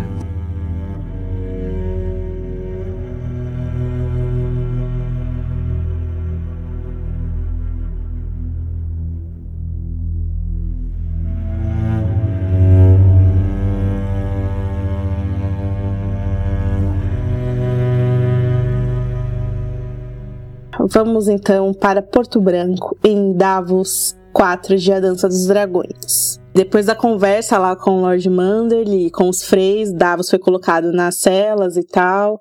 E ele tá lá preso ainda nesse lugar que chama Toca do Lobo, ainda à espera da morte dele. Ele espera pelo menos morrer com honra, ele passa um tempão lá conversando com os guardas e ele vai ganhando alguns favores, velas, livros, papel e pena. Ele é gente boa, né? E os caras também são gente boa com ele, o que tá muito estranho. Você começa a ler e você fica, meu, como assim o Davos não morreu ainda? E aí os caras vão contando algumas histórias sobre o norte para ele. Os caras contam a história sobre a Toca do Lobo, como várias gerações de várias famílias diferentes dos Starks tentaram é, pegar isso há muito muito tempo, né? Esse lugar é estratégico para eles e tal. Como a gente já disse no, nos episódios passados, o Porto Branco é, é um lugar estratégico muito bom pro norte, Principalmente porque essa fortaleza, Toca do Lobo, era a única coisa que tinha aí nessa região, na Foz do Faca Branca. E essa região hoje é conhecida como Porto Branco. Então, todo mundo queria estar ali. E aí ele conta quem criou a Toca do Lobo, que foi o rei John Stark para proteger o lugar, principalmente o rio da Faca Branca, é, do ataque de corsários na época. E aí que o Jon Stark teve filhos, esses filhos tiveram filhos, e aí que se criaram as ramificações da casa Stark, é, como os Grey Stark. E esses Grey Stark foram senhores durante anos e anos, mas daí eles ficaram lá dos Boltons durante uma rebelião que rolou dos Boltons contra os Stark. E aí os Grey Stark perderam direito pela Toca do Lobo e ela passou pela mão de vários lords durante anos. É, muitas casas diferentes foram é, senhores da Toca do Lobo. Eventualmente, ela foi tomada por traficantes de escravos por causa da região ali que ela fica. Só que na época que ela foi tomada por esses traficantes, o rei do norte era o Edric Stark, o Edric Barba de Neve. E daí, enfim, o lugar foi tomado por esses traficantes. Eh, os nortenhos ficaram putíssimos, o Edric ficou putíssimo. E aí eles fizeram um estratagema lá, conseguiram capturar os caras, colocaram eles nos calabouços, mataram eles, mataram os senhores de escravos, eh, penduraram as entranhas deles numa árvore coração, ofereceram em sacrifício para os velhos deuses, enfim. E eles contam que essa é a história de Porto Branco, mas os, os Manderly vieram da Campina, né? Eles não tinham, não eram do norte. Então o que se sabe é que os eles foram expulsos da, da, da Campina e vieram para o norte. Foram muito bem recebidos na época, eventualmente se tornaram senhores de Porto Branco e daí eles falam que é por isso, né? Que eles têm essa dívida que a, que a Willa fala na, na, no capítulo passado do Davos, eles repetem aqui, essa é a dívida que os Manderly têm com os Stark, né? Por terem sido acolhidos e etc. Enfim, aí fica essa, esse conversa todo e o Davos começa a escrever algumas cartas para os filhos e para Maria, que é a esposa dele, e que ele quer que essas cartas sejam entregues depois que ele morrer e tal. Ele começa a escrever para os filhos, ele só consegue escrever uma carta boa mesmo pro filho mais velho, porque o filho mais os filhos mais novos ele nem tem tanto tanto contato assim, ele gostava mais dos que morreram em Blackwater, né? Aí o Robert Glover aparece na porta do Davos e pede ali de maneira até educada para o Davos seguir ele. E aí o Davos não tá entendendo muito bem o que tá acontecendo, mas ele vai lá e, e segue o Robert Glover. É bem interessante a gente lembrar que essa cela que o Davos tá é uma cela que é até boa demais para ele. Ela é confortável, tem uma cama legal, a latrina é de verdade, não é só pra ele, tipo, fazer as necessidades dele em qualquer lugar e tal, enfim. E aí o Davos é levado ali para uns corredores secretos, vai em direções diferentes, passa por um velho bosque sagrado no caminho. E aí, eventualmente, eles acabam em uma sala de castelo novo e o, o Iman Mander ele tá lá esperando por ele. E aí o Ivan começa, ah, bebe aqui, come um negocinho aqui, fuma aqui, bebe um chá, né? Começa a oferecer as coisas pro Davos, o Davos, não, quero nada não, obrigado, não sei o que lá. E aí ele pede desculpas por como o Davos foi tratado foi tratado durante esse tempo. Ele fala: Olha, Davos, eu tenho que falar rápido porque os três estão me esperando lá em cima. E aí o Davos ouve, né, os sons de música, conversas no andar de cima e tal. Tá rolando a festa lá. E aí o Manderly explica que tá rolando a festa porque o filho dele acabou de voltar da, de Harrenhal, como a gente leu ali no, no capítulo do Jaime. Ele fala assim: é o seguinte, Davos, você é um homem morto. e é engraçado porque no começo do capítulo os caras ficam chamando o Davos de homem morto. Ele fala assim: é morto porque eu vou morrer. Não, é morto porque ele já está morto. A cabeça do Davos está sendo exibida lá no Portão da Foca, como a gente, Inclusive, a gente foi citou, por isso né? que o filho do Manderly pôde voltar, né? Foi por isso que o filho do Manderly pôde voltar. Falaram pra, Cer pra Cersei que o Davos já estava morto, então ela foi lá e fez o que o pai dele tinha, o pai dela tinha prometido pro Manderly, mandou o menino de volta. Menino, E aí- Cara. O moço, o moço. Deve ter uns, e sei aí, lá, uns 30 anos e 150 quilos. vocês entenderam, vai. Eu tô imaginando o menino, eu, o, o Manderly pai colocando ele. Ô menino, chega aqui. Mas enfim, aí ele fala que um criminoso que tinha os traços parecidos com o Davos foi executado no lugar dele. Cabeça, as mãos dele, os dedos, eles cortaram os dedos igual os dedos do Davos. Tava os membros dele sendo exibidos no lado de fora do portão e tudo mais. Com a cebola na boca, né? Que é importante. Eles botaram uma cebola na boca do cara. É, aliás, o Robert Glover fica chamando o Davos de cebola, é muito engraçado. Enfim.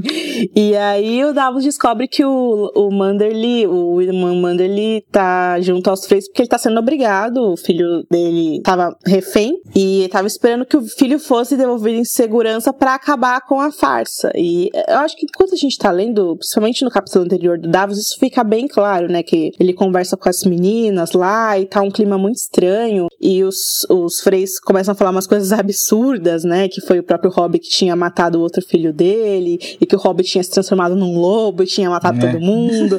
Lembra dessa história? E aí, é claro que, tipo, é óbvio que o Mando ele não é burro. Então, eu acho que não é como se a gente tivesse uma grande revelação nesse capítulo, mas é legal que o Mando ele tenha contado, colocado as cartas claramente pro Davos e tal. Não é uma grande revelação pra nós, mas assim, é uma revelação que o cara não esteja acreditando nessa confusão aí, né? É, ele sabe o lugar dele, ele tem planos, tipo, isso é legal. E aí o Davos fala que, né, do contrário da gente, o Davos estava convencido, né, pelo comportamento das filhas dele.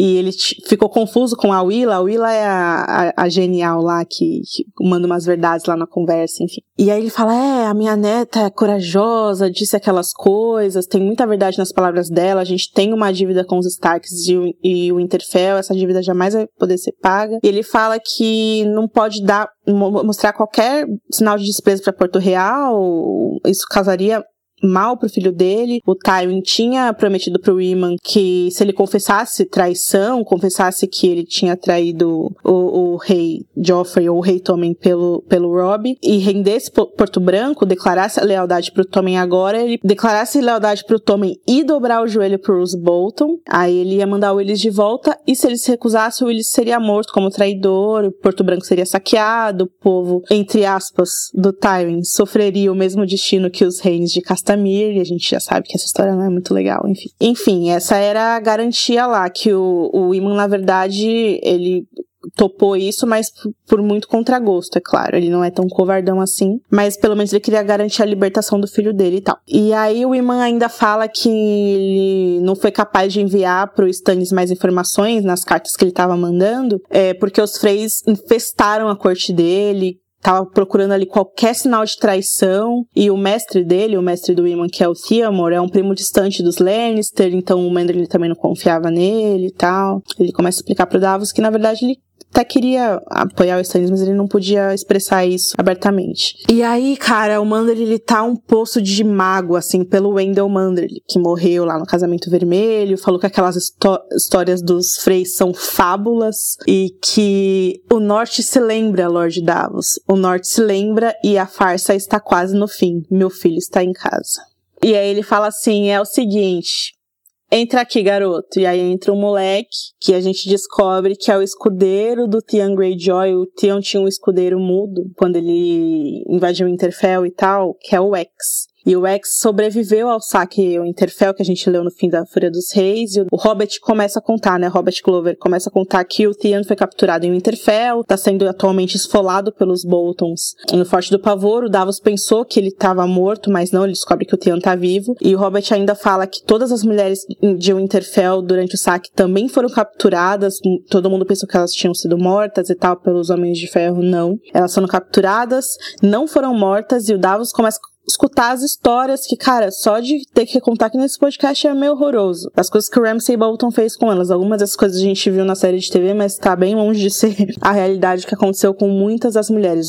Crianças, meninas, velhas, todo, todo mundo que pôde, eles capturaram e, e aí eles mandavam elas nuas pra floresta e dava metade do dia para elas tentarem fugir. E aí depois eles iam atrás delas e caçava elas com os cachorros deles, aqueles cachorros bem barra pesada que a gente sabe. E aí, de vez em quando, mano, ele fala, né? Algumas delas conseguiam sobreviver para contar a história, mas é claro que a maioria não tinha tanta sorte. E se elas fossem pegas, elas eram estupradas, esfoladas e os corpos delas serviam de comida para os cães. As peles adornavam o Forte do Pavor. E se o Ramsay considerava elas bom esporte, entre aspas, eles cortava as gargantas de... ele cortava as gargantas delas antes de esfolá-las. Caso contrário, e aí o Robert Glover conta pro Davos, e o Davos, meu, quando ele ouve aquele, ele não acredita no que ele tá ouvindo, né? Que o mal tá no sangue do Ramsay, porque ele foi filho de um estupro e tal. E aí o Iman também fala que os Freys não são melhores do que o Ramsay, e que o Roose Bolton mente, e ele jogou a parte mais escura do casamento vermelho, e ele não admite isso. E aí o Davos fica sabendo também que os Boltons e os Freys conhecem os nortenhos, e sabe que os nortenhos não acreditam nas mentiras deles e tal, que é o caso do Manderly, mas que eles estão forçando forçando todo mundo a aceitar aquelas mentiras e tal. E aí ele fala, e o moleque lá esperando, né? eles continuarem, terminarem a história. E o moleque fica lá, o moleque fica jogando assim um punhalzinho que ele tem. Tipo, o moleque é todo, todo garotão lá. E aí o Davos, é, ele, o Mando ele conta pro Davos que ele tem uma, ele construiu ali uma frota bem poderosa de navios. Quando o Davos entra em Porto Branco, né, a gente lembra dele perceber que é tudo novo, tá tudo reformado a cidade, que tem uma frota bastante equipada ali. E que além dessa frota de navios, ele tem muita prata nos cofres, mais cavalos do que qualquer um é, ao norte do Gargalo. Ele fala que Castelo Velho, Atalaia da, da Viúva o seguirão se ele quiser. Todas as terras ao leste da Faca Branca, ele cita Atalaia leste da Viúva, ao Ariete, da Serra do Sargo até o Ramo Perdido. Tudo seria do Stannis Baratheon se o Davos pudesse encontrar o preço, se o Davos pudesse pagar e, na verdade, encontrar o preço que ele estava pedindo de volta. E aí ele fala: Eu não preciso do stand, eu não preciso de um rei para mim, eu preciso de um contrabandista, eu preciso de que você contrabandeie para casa o Rickon Stark, né? Que tem uma reivindicação muito mais forte do que a da área que tá prestes a lá casar com Ramsay Bolton. E aí a gente descobre o que aconteceu em Winterfell, né? É, ele chama o X e aí o Robert Glover começa a falar que o X se escondeu no Bosque Sagrado durante o saque, enquanto o Roderick Cassel era assassinado pelo Ramsay e tal. E aí o ex contou que seis pessoas sobreviveram ao cerco. Ele ficou dias, né, na árvore, e aí depois essas pessoas saíram lá. E ele viu seis pessoas que sobreviveram. Duas dessas pessoas eram filhos do Eddard Stark, e quatro dessas pessoas foram para o norte, dois foram para outro caminho. O ex ouviu para onde essas outras duas pessoas estavam indo. E aí o Mando ele fala que eles têm que ter o Rickon e o Lobo Gigante, né, como prova de que o Rickon é um Stark. E aí ele pede pro X mostrar no mapa onde que o Rickon tá. e aí, quando o Davos vê onde o menino, o menino fica jogando punhal, né, pra cima o capítulo todo. E quando o Davos vê onde ele fincou o punhal no mapa, o Davos pensa que teria sido melhor voltar lá para as masmorras da, da Toca do Lobo e comer o mingau, aquele mingau velho que ele estava comendo pro resto da vida dele, que era bem melhor do que ir para um lugar onde os homens matam sua fome com carne humana. O único lugar que se tem notícia que homens matam sua fome com carne humana é Escagos. E esse é o último capítulo do Davos em A Dança dos Dragões.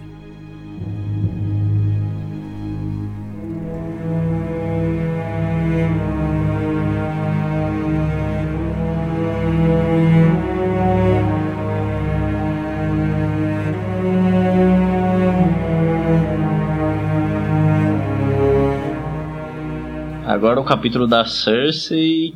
É, a gente começa vendo a Cersei e a Taena, que é a amiga dela lá do Pantão de Mir.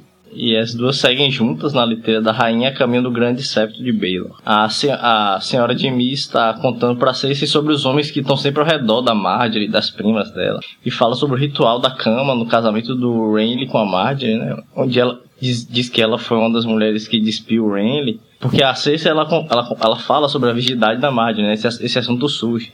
quando nós estamos falando dos homens que vivem cercando a Marjorie, ela fala que duvida que a Marjorie seja virgem e tal. E aí a Taena fala que era uma das mulheres que estava lá no casamento, que despiu Renly e que, embora a Marjorie tenha dito que ele estava bem cansado na ocasião, ela, diz, ela discorda.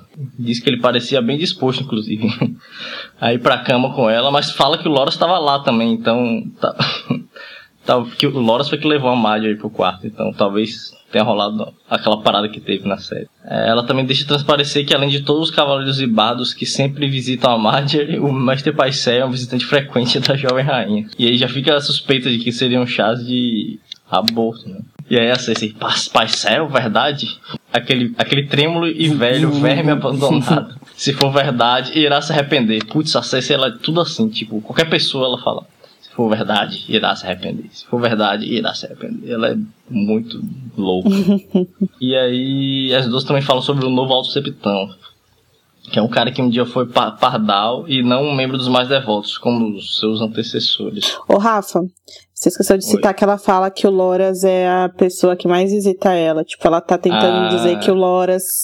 Ela tá pegando irmão, não sei, né? É, isso é verdade. Não sei se é ela... isso. Não, é isso sim. A, na verdade, ela, a Taina já fala com essa intenção de plantar essa ideia na cabeça da Cersei. Porque ela fala que. Ela fala que o Loras visita muito a Marjorie e que eles dividem tudo. Entendeu? Uhum. Dividem tudo. e é, Cersei. Hum. E aí elas começam a falar do novo Septão, que é o Alto Pardal, e que era um cara simples, né? E não era um membro dos mais devotos. E a Cersei se mostra preocupada e considera que talvez tenha que envenenar esse novo líder do Sete. Tipo, é, é, é o é, ela é, é, todo mundo, a solução pra tu, todos os problemas é matar. Ela pensa assim, na maior naturalidade, né? Assim. É, tipo, é, de boa. Não, vai ter que, que morrer isso também. aí seja alguma coisa em comum, né? Mas assim, o Tywin não ficaria pensando que qualquer pessoa, a solução é envenenar.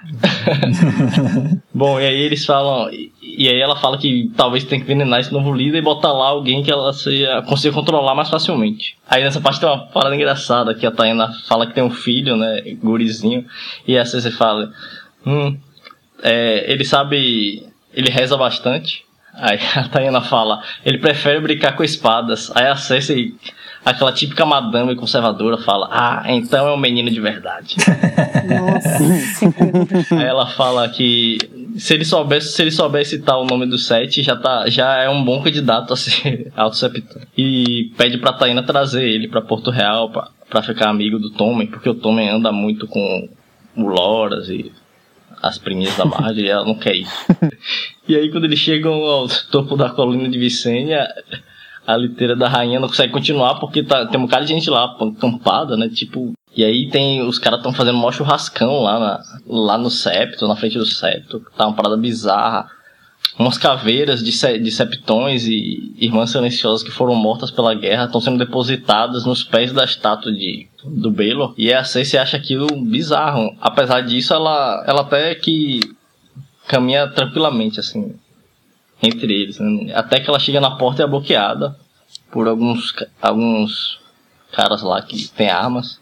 É barrado. E não, não permitem que os membros da Guarda Real entrem o septo com ela. Porque eles têm armas e armas não podem ser portadas lá dentro, porque é um lugar sagrado e tal. E eles permitem que ela entre sozinha. Ela fica meio puta, mas vai. E aí dentro do septo ela se choca em encontrar o septão Reinhard, que é um dos, dos mais devotos, um cara que era bem orgulhoso. E ela encontra ele em vez de ter sido grosseiro, esfregando no chão, uma parada bem deplorável assim. E descobre que o septão Tolbert, que é outro um outro membro desses mais devotos também, foi preso por ser, por ser obeso, enquanto tantos estavam morrendo de fome, né, por causa da guerra. O Alto Septão fala que é um pecado um homem ser tão gordo, enquanto tantos morrem de fome. E aí prendeu o Septão Torbert e ele tá lá vivendo de pão e água. E ela repreende o, o Alto Septão. Ela repreende ele porque ele tá vestindo umas roupas puídas, né, e umas, umas, ele está descalço diante da rainha e ela diz que isso não é forma de se apresentar perante ela, sem a coroa de cristal. E aí ele fala que a fé vendeu a coroa de cristal dos septões e todos os objetos de valor que eles tinham lá nos cofres para poder ajudar os pobres. E essa se recorda que o Caiban disse que os pardais quebraram as portas do septo com machados em mãos e seu líder nos ombros, enquanto os mais devotos estavam se reunindo para escolher o próximo alto septão, parece. Já vai pensando, nossa, realmente esses caras aí são. É, foi um maior golpe de Estado, né? Chegaram e interromperam a parada. E, e aí, quando ela vê o Alto Septão, ela entende por que, que ele foi eleito. né? Que é um cara que é um cara que fala bem e tal, e que é um homem realmente devoto, que não tem, não tem a, a ambição dos outros. Aparentemente, não, não é como os, os anteriores, que ligavam pra essas coisas para essas coisas de coroa de cristal e esses- essas vaidades. E aí ela vai pra falar em privado com com o cara, e ela fala, nossa, você acha isso bonito? Esses, esse pessoal aí fazendo, sujando a praça com seus dejetos, e comida, e caveiras. E aí o Alto Septão responde que o que sujou a praça foi a execução que aconteceu lá. Referindo-se ao Ned Stark. E ela fala, ah, mas na- aquele, aquele foi o mesmo erro. O Joffrey era um, era jovem, impetuoso, que foi o que deu início à guerra. E aí é, ele fala que a as caveiras pertenciam a homens da fé que foram mortos na guerra e que, porque não receberam a proteção do rei. É por isso que ele não tem certeza ainda se ele deveria abençoar o Tommen, né? Porque ela, é isso que a Cersei vai buscar, inclusive, no, no Grande Septo. Ela vai buscar a bênção do Septão, porque é algo que todos, todos os reis recebem, é a bênção do, a bênção do Alto Septão. E o Alto Pardal ele tá se recusando a dar essa bênção pro Tommen, porque ele não tem certeza de que o Tommen é o rei legítimo. E aí a rainha, ela, a regente, ela começa a ferver de raiva, mas admite que os homens e mulheres santos nas estradas precisam da proteção contra estupros e assassinatos. E aí ela acaba concordando que... Ela acaba concordando em rearmar a fé e restituir as, as duas ordens guerreiras da fé, que são os filhos do guerreiro e os pobres companheiros. E aí... É porque... Não, mas é porque ele fala... Ah, beleza, se você vai rearmar a fé, então eu vou dar a bênção no Tommen. E aí ela fala, não, não é só isso não. Aí, você vai perdoar também a dívida da coroa, que é- era absurdamente grande. Aí o Septão fala, beleza, pronto. Aí, a, aí, ela, aí ela começa a se achar, não, pô, em Ela é de uma tacada Fiz só. um puta negócio. Puta negócio, de uma tacada só. Acabei com a dívida da coroa, ainda consegui a, a benção do Tom e tal. E aí ela volta lá pra, pra liteira com a Taena e conta o plano dela, toda orgulhosa. Essas ordens guerreiras da fé, elas foram proibidas pelo Meigol Cruel, quase 300 anos atrás. 300 anos, né? Ninguém lembra. Os caras da fé, exatamente. E a Cersei, a reação dela é exatamente essa aí do Skid. Ela fala, porra, que me interessa que é que o Meigor fez 300 anos atrás. Ela volta no caminho pra a Fortaleza Vermelha, ela encontra a liteira da Marjorie, que tá sempre cercada de gente, de pessoas que go- gostam dela. E aí as duas começam a trocar um bocado de farpas, assim, diretas. E a Marjorie sugere que a Cersei deveria partilhar parte da carga do- de governar o reino com ela, mas a Cersei só faz debochar. Principalmente quando a rainha diz que está sempre bem protegida pelo irmão, Loras, como sai pra cavalgar. E aí a Cersei lembra de que ela também dizia a mesma coisa do Jaime, né? E aí começa a rir ainda mais, sugerindo de que ela já tá começando a ligar as paradas lá no incesto e tal. Achar similaridades e pretende usar isso de alguma forma É, contra a meu, Marjorie. esse capítulo que você começa a ver, tipo, que a Cersei não tá ligada o que ela faz, né? Não, ela quer acabar com o problema momentaneamente, ela não tá nem aí pro que pode acontecer depois. É muito bizarro, Ne- cara. Nesse é capítulo fica bem bizarro. claro que a Marjorie não é a bestinha que ela aparenta, Sim. né? Porque a Cersei fala umas palavras tipo, bem diretas pra ela e ela, ó, como você sorri lindamente.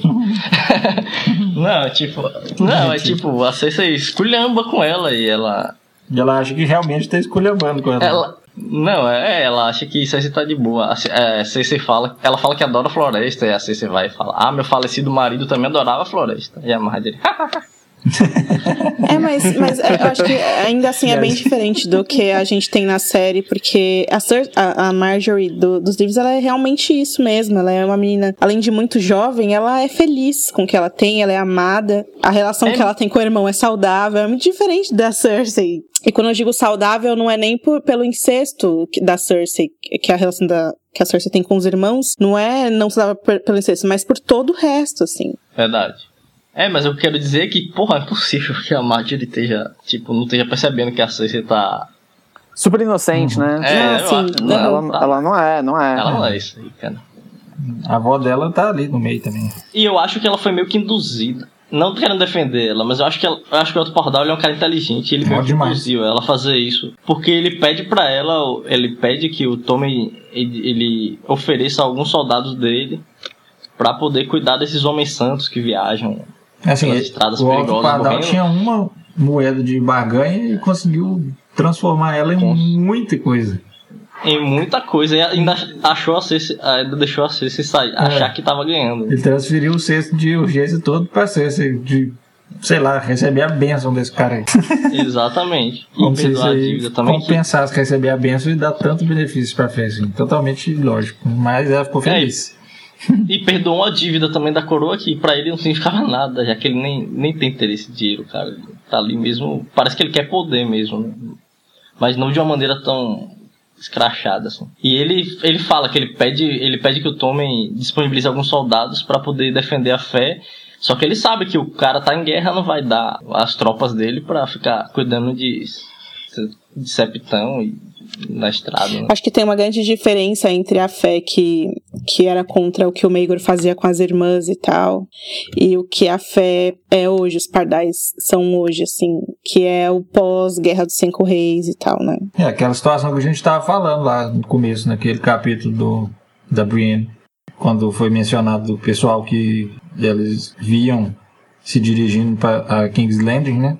Todo mundo quebrado lá e tal. Assim, não os soldados quebrados, né? Mas assim, os O que sobrou das famílias, né? caras não tem mais onde, pra onde ir, não. O cara que justamente ti- tinha o serviço braçal de ir e, e cultivar coisas ou fazer um trabalho na casa de um senhor, é o cara que foi pra Isso. guerra e é o cara que morreu, então não tem como a família se alimentar. Também esses próprios quebrados lá do, do, do discurso do se tornam perigosos se eles arrumarem outra coisa pela qual lutar também, né? Quanto mais fanático for também. Não que não seja legítimo o interesse do Pardal ali, mas também é perigoso na mesma medida.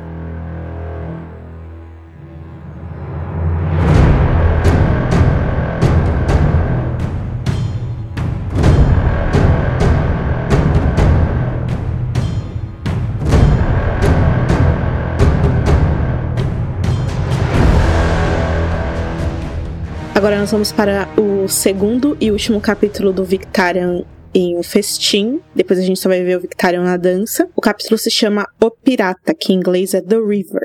As duas primeiras páginas do capítulo são assim, são uma descrição do Vitória de Ferro e dos Homens de Ferro ali guerreando contra as Ilhas Escudo. O Victarion mata o Talbot Serry, de Escudo Sul. Eles conseguem vencer ali em pouquíssimo tempo. É, essas ilhas, elas ficam. Essas ilhas Escudo, elas ficam ao norte do porto de Vila Velha. E, enfim, o comando ali é do Victarion. Ele que ganha a batalha, mas é o Euron que vai levar as glórias todas e tal. E, inclusive, o Victarion pensa assim, em um certo momento: é, o Deus Afogado não esculpira Victarion Greyjoy para lutar com palavras em assembleias de homens livres. É, era para aquilo que fora posto na terra, para avançar, vestido de aço, com um machado rubro a gotejar na mão, oferecendo a morte a cada golpe. E aí, enfim, ele volta à cabine dele, tem uma mulher muda que o Euron deu pra ele pra. Ela é como se fosse uma criada. Ela trata das feridas dele ali. O Victarion recorda as palavras que o Euron Cabelos Molhados disse pra ele, né? Que ele iria encontrar uma maneira de remover o Euron do reinado, da, da cadeira de Pedra do Mar, porque o Euron foi eleito. E aí o Victarion começa a lembrar, né, que é, o Euron mandou matar o, o Baylor Blacktide, que foi um dos caras que se recusou a reconhecer o Euron como, como rei lá, e que ele lembra de ter visto a Asha fugindo com os caras que eram leais a ela e tal, enfim. As Ilhas de Ferro estão divididas ali, mas a parte que tá unida tá ali pra conquistar a Campina com preço de ferro.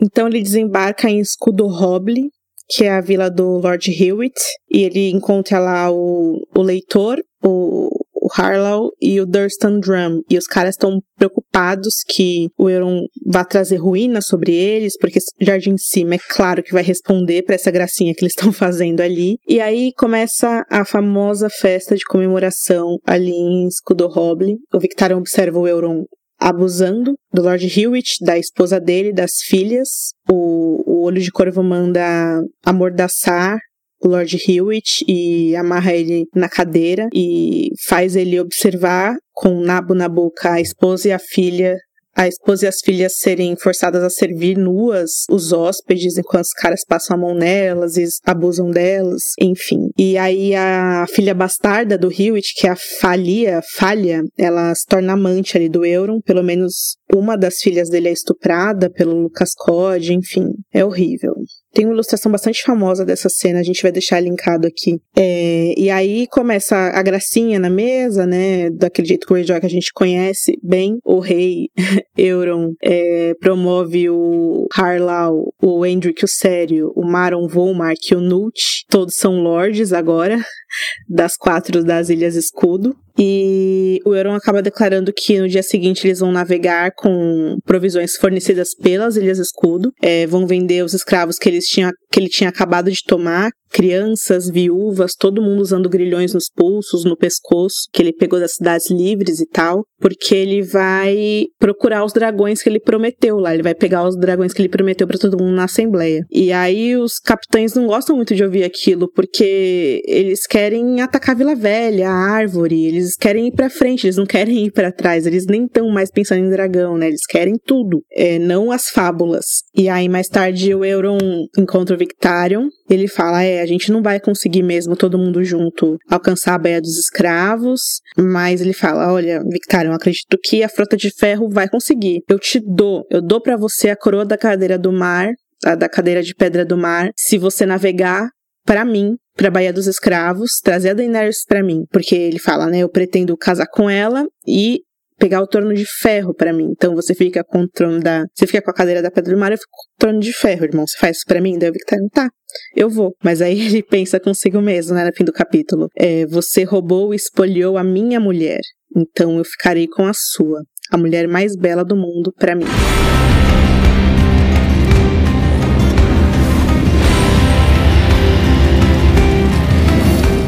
Então tá, gente, acabou.